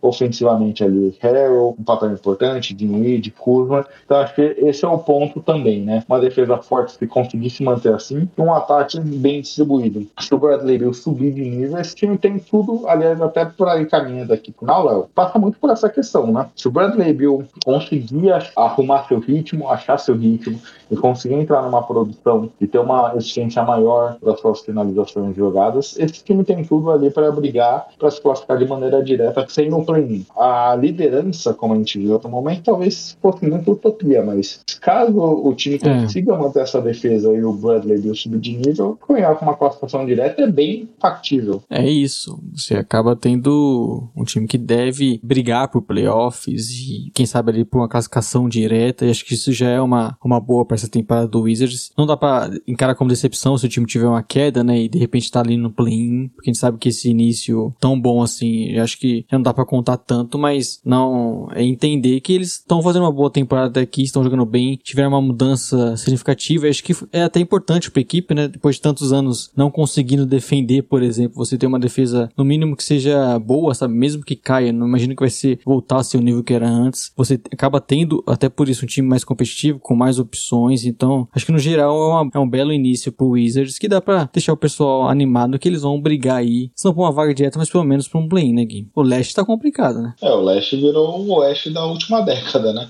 Nesse momento ali, tem time com campanha positiva já não tendo classificação de maneira direta. Obviamente, ainda é cedo, mas tem o Boston Celtics que vem de oito vitórias seguidas, tá brigando pelo play-in agora, então tem bastante coisa interessante pra gente acompanhar. E, mas era um pouco disso que a gente queria falar sobre o Wizards para hoje, né? É isso, quem sabe no futuro analisando um pouco mais sobre o Wizards e vendo se de fato o time tá ali no topo, se caiu muito, que mudou, né? Se o Bradley Bill voltou a acertar os arremessos. É uma equipe que a gente nesse momento classifica ali como um ponto a observar. Você tinha falado, Léo, uns dois, três podcasts atrás, 15 jogos era o ideal ali pra gente ter a certeza, o time já passou dessa marca, mas pro Wizards, como começou super bem, tinha apenas três derrotas ali nas primeiras 12 partidas, foi no momento de baixo, então acho que vale a gente acompanhar um pouco mais para entender como o que a gente pode acreditar desse Wizards pro restante da temporada. É isso, vamos estar atento ao Washington, acho que isso é importante, né? Ser um time que a gente quer acompanhar mais durante a temporada. E lembro do nosso prognóstico antes da temporada começar, Léo. Era um time que a gente gostou da mudança, das mudanças, trouxe um elenco mais profundo, mas talvez a gente acreditava que fosse ficar na mesma situação da última temporada, ali brigando pelo play-in. Nesse momento tá acima do que a gente projetava, mas é, não deixa de ser um cenário que a gente projetava de alguma forma, né? É isso. Beleza, então, Léo. Vamos agora para as nossas dicas culturais. Quer começar? Vamos. Eu tenho um documentário para destacar hoje, hein, Guilherme? Ô, Leonardo, o documentário Vou falar sobre o documentário da Netflix, paga nós, Buracos Negros, No Limite do Conhecimento. Já acompanhou já? Não. Você lembra alguns anos atrás, quando teve aquela... saiu na internet aquela foto, primeira foto que nós seres humanos conseguimos do buraco negro, de um buraco negro? Porque Foi, se eu falar que não lembro, você vai brigar comigo, né? Então fala pra mim. Achei que é uma coisa que deveria, você deveria ter conhecimento, viu, Sr. Guilherme? Eu conheci, só que faz já uns bons 5, 6 anos, né? Sim, inclusive foi a a, mulher, né, que tava ali no comando da equipe, e foi bem comentado. Nesse documentário, eles, eles mostram ali os bastidores de como foi para tirar essa foto, né, você juntando todos os, apontando todos os satélites, e como foi a logística complicada para o pessoal trazer esses dados depois para eles analisarem, como é tudo é, maluco, né, de conseguir isso e com a tecnologia absurda. Então eles mostram como foram esses bastidores, do pessoal ali descobrindo, vendo a foto, tendo a reação. Também tem o Stephen Hawking Né, juntando com os cientistas falando sobre o buraco negro, que é, que é um tema que eu gosto muito, gosto bastante dessa parte da ciência e, e sempre estou de olho. E como é um documentário relativamente novo, né, que saiu aí na metade de 2021, eu até, acabei tendo conhecimento e, e assisti. E você sabe que para eu parar para assistir uma coisa na Netflix é difícil, viu? Então vale o, a recomendação para quem gosta desse assunto que eu, que eu já vi, percebi que não é muito a sua praia, viu? Eu não sou tão aficionado assim, mas de, de relance assim, sabe? Aqueles domingo à noite que você não tá passando por nada, aí você para lá na Discovery. Se estivesse passando assim, não, não procuraria pelo documentário, mas zapeando a TV, pararia lá na Discovery, era um produto que eu veria, assim. Vale a recomendação também. Eu sou fã do Space Today, não sei se você já viu o canal no YouTube. Não. Então, vale a recomendação também e, é um assunto que eu gosto bastante. O que eu ia falar é que às vezes quando eu tô, muitas vezes quando eu tô zapeando a TV, eu paro no largado de pelados, viu, Oh, assisti muito também isso aí, viu? Aqueles. Assistia várias coisas. Aquele Cake Boss, que eu já perdi de tarde de sábado assistindo aquilo, é brincadeira. Minha dica de hoje vai ser um documentário. Olha a minha ousadia, Léo. Tá indicando um documentário. Minha dica de hoje é um podcast que, olha a minha ousadia, Léo. Tá indicando um podcast que está sendo distribuído pela, pelo Foro de Teresina, lá da Rádio Piauí. Mas eles começaram toda segunda-feira e essa semana foi o primeiro episódio. Então, competindo com Splash Brothers, toda segunda-feira saindo um meio como se fosse um documentário narrado ali para podcast, falando sobre a história da seleção brasileira, mas explicando por que, que a camiseta da seleção brasileira acabou sendo usada ali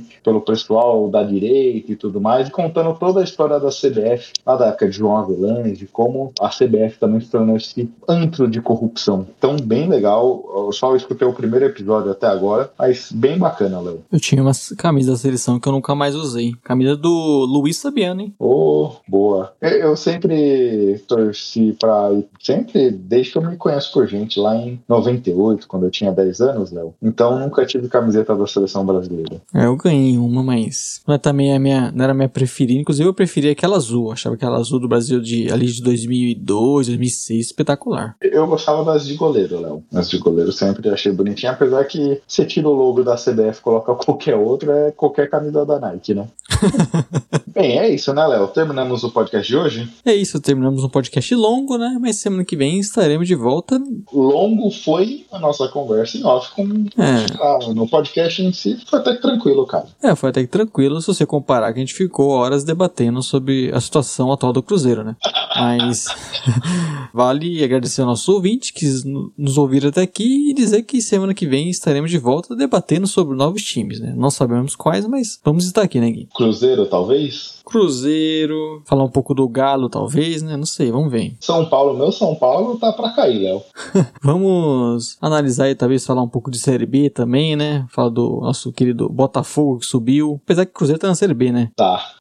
Então- Vasco também. A gente, a gente poderia chamar o Casimiro pra falar do Vasco aqui conosco, hein? Fica a recomendação aí. É o melhor vascaíno que eu conheço, né? Eu- Temos um- alguns amigos vascaínos, mas nenhum presta. Beleza, Léo. Então terminamos o episódio de hoje. É isso, agradecer ao nosso ouvinte e até mais. Tchau, tchau! Tchau, tchau. The San Antonio Spurs are your world champions. Oh, blocked by James. 15 fourth quarter points by Kawhi Leonard. It's good. Kevin Durant from downtown. What a perfect ending to a historic day!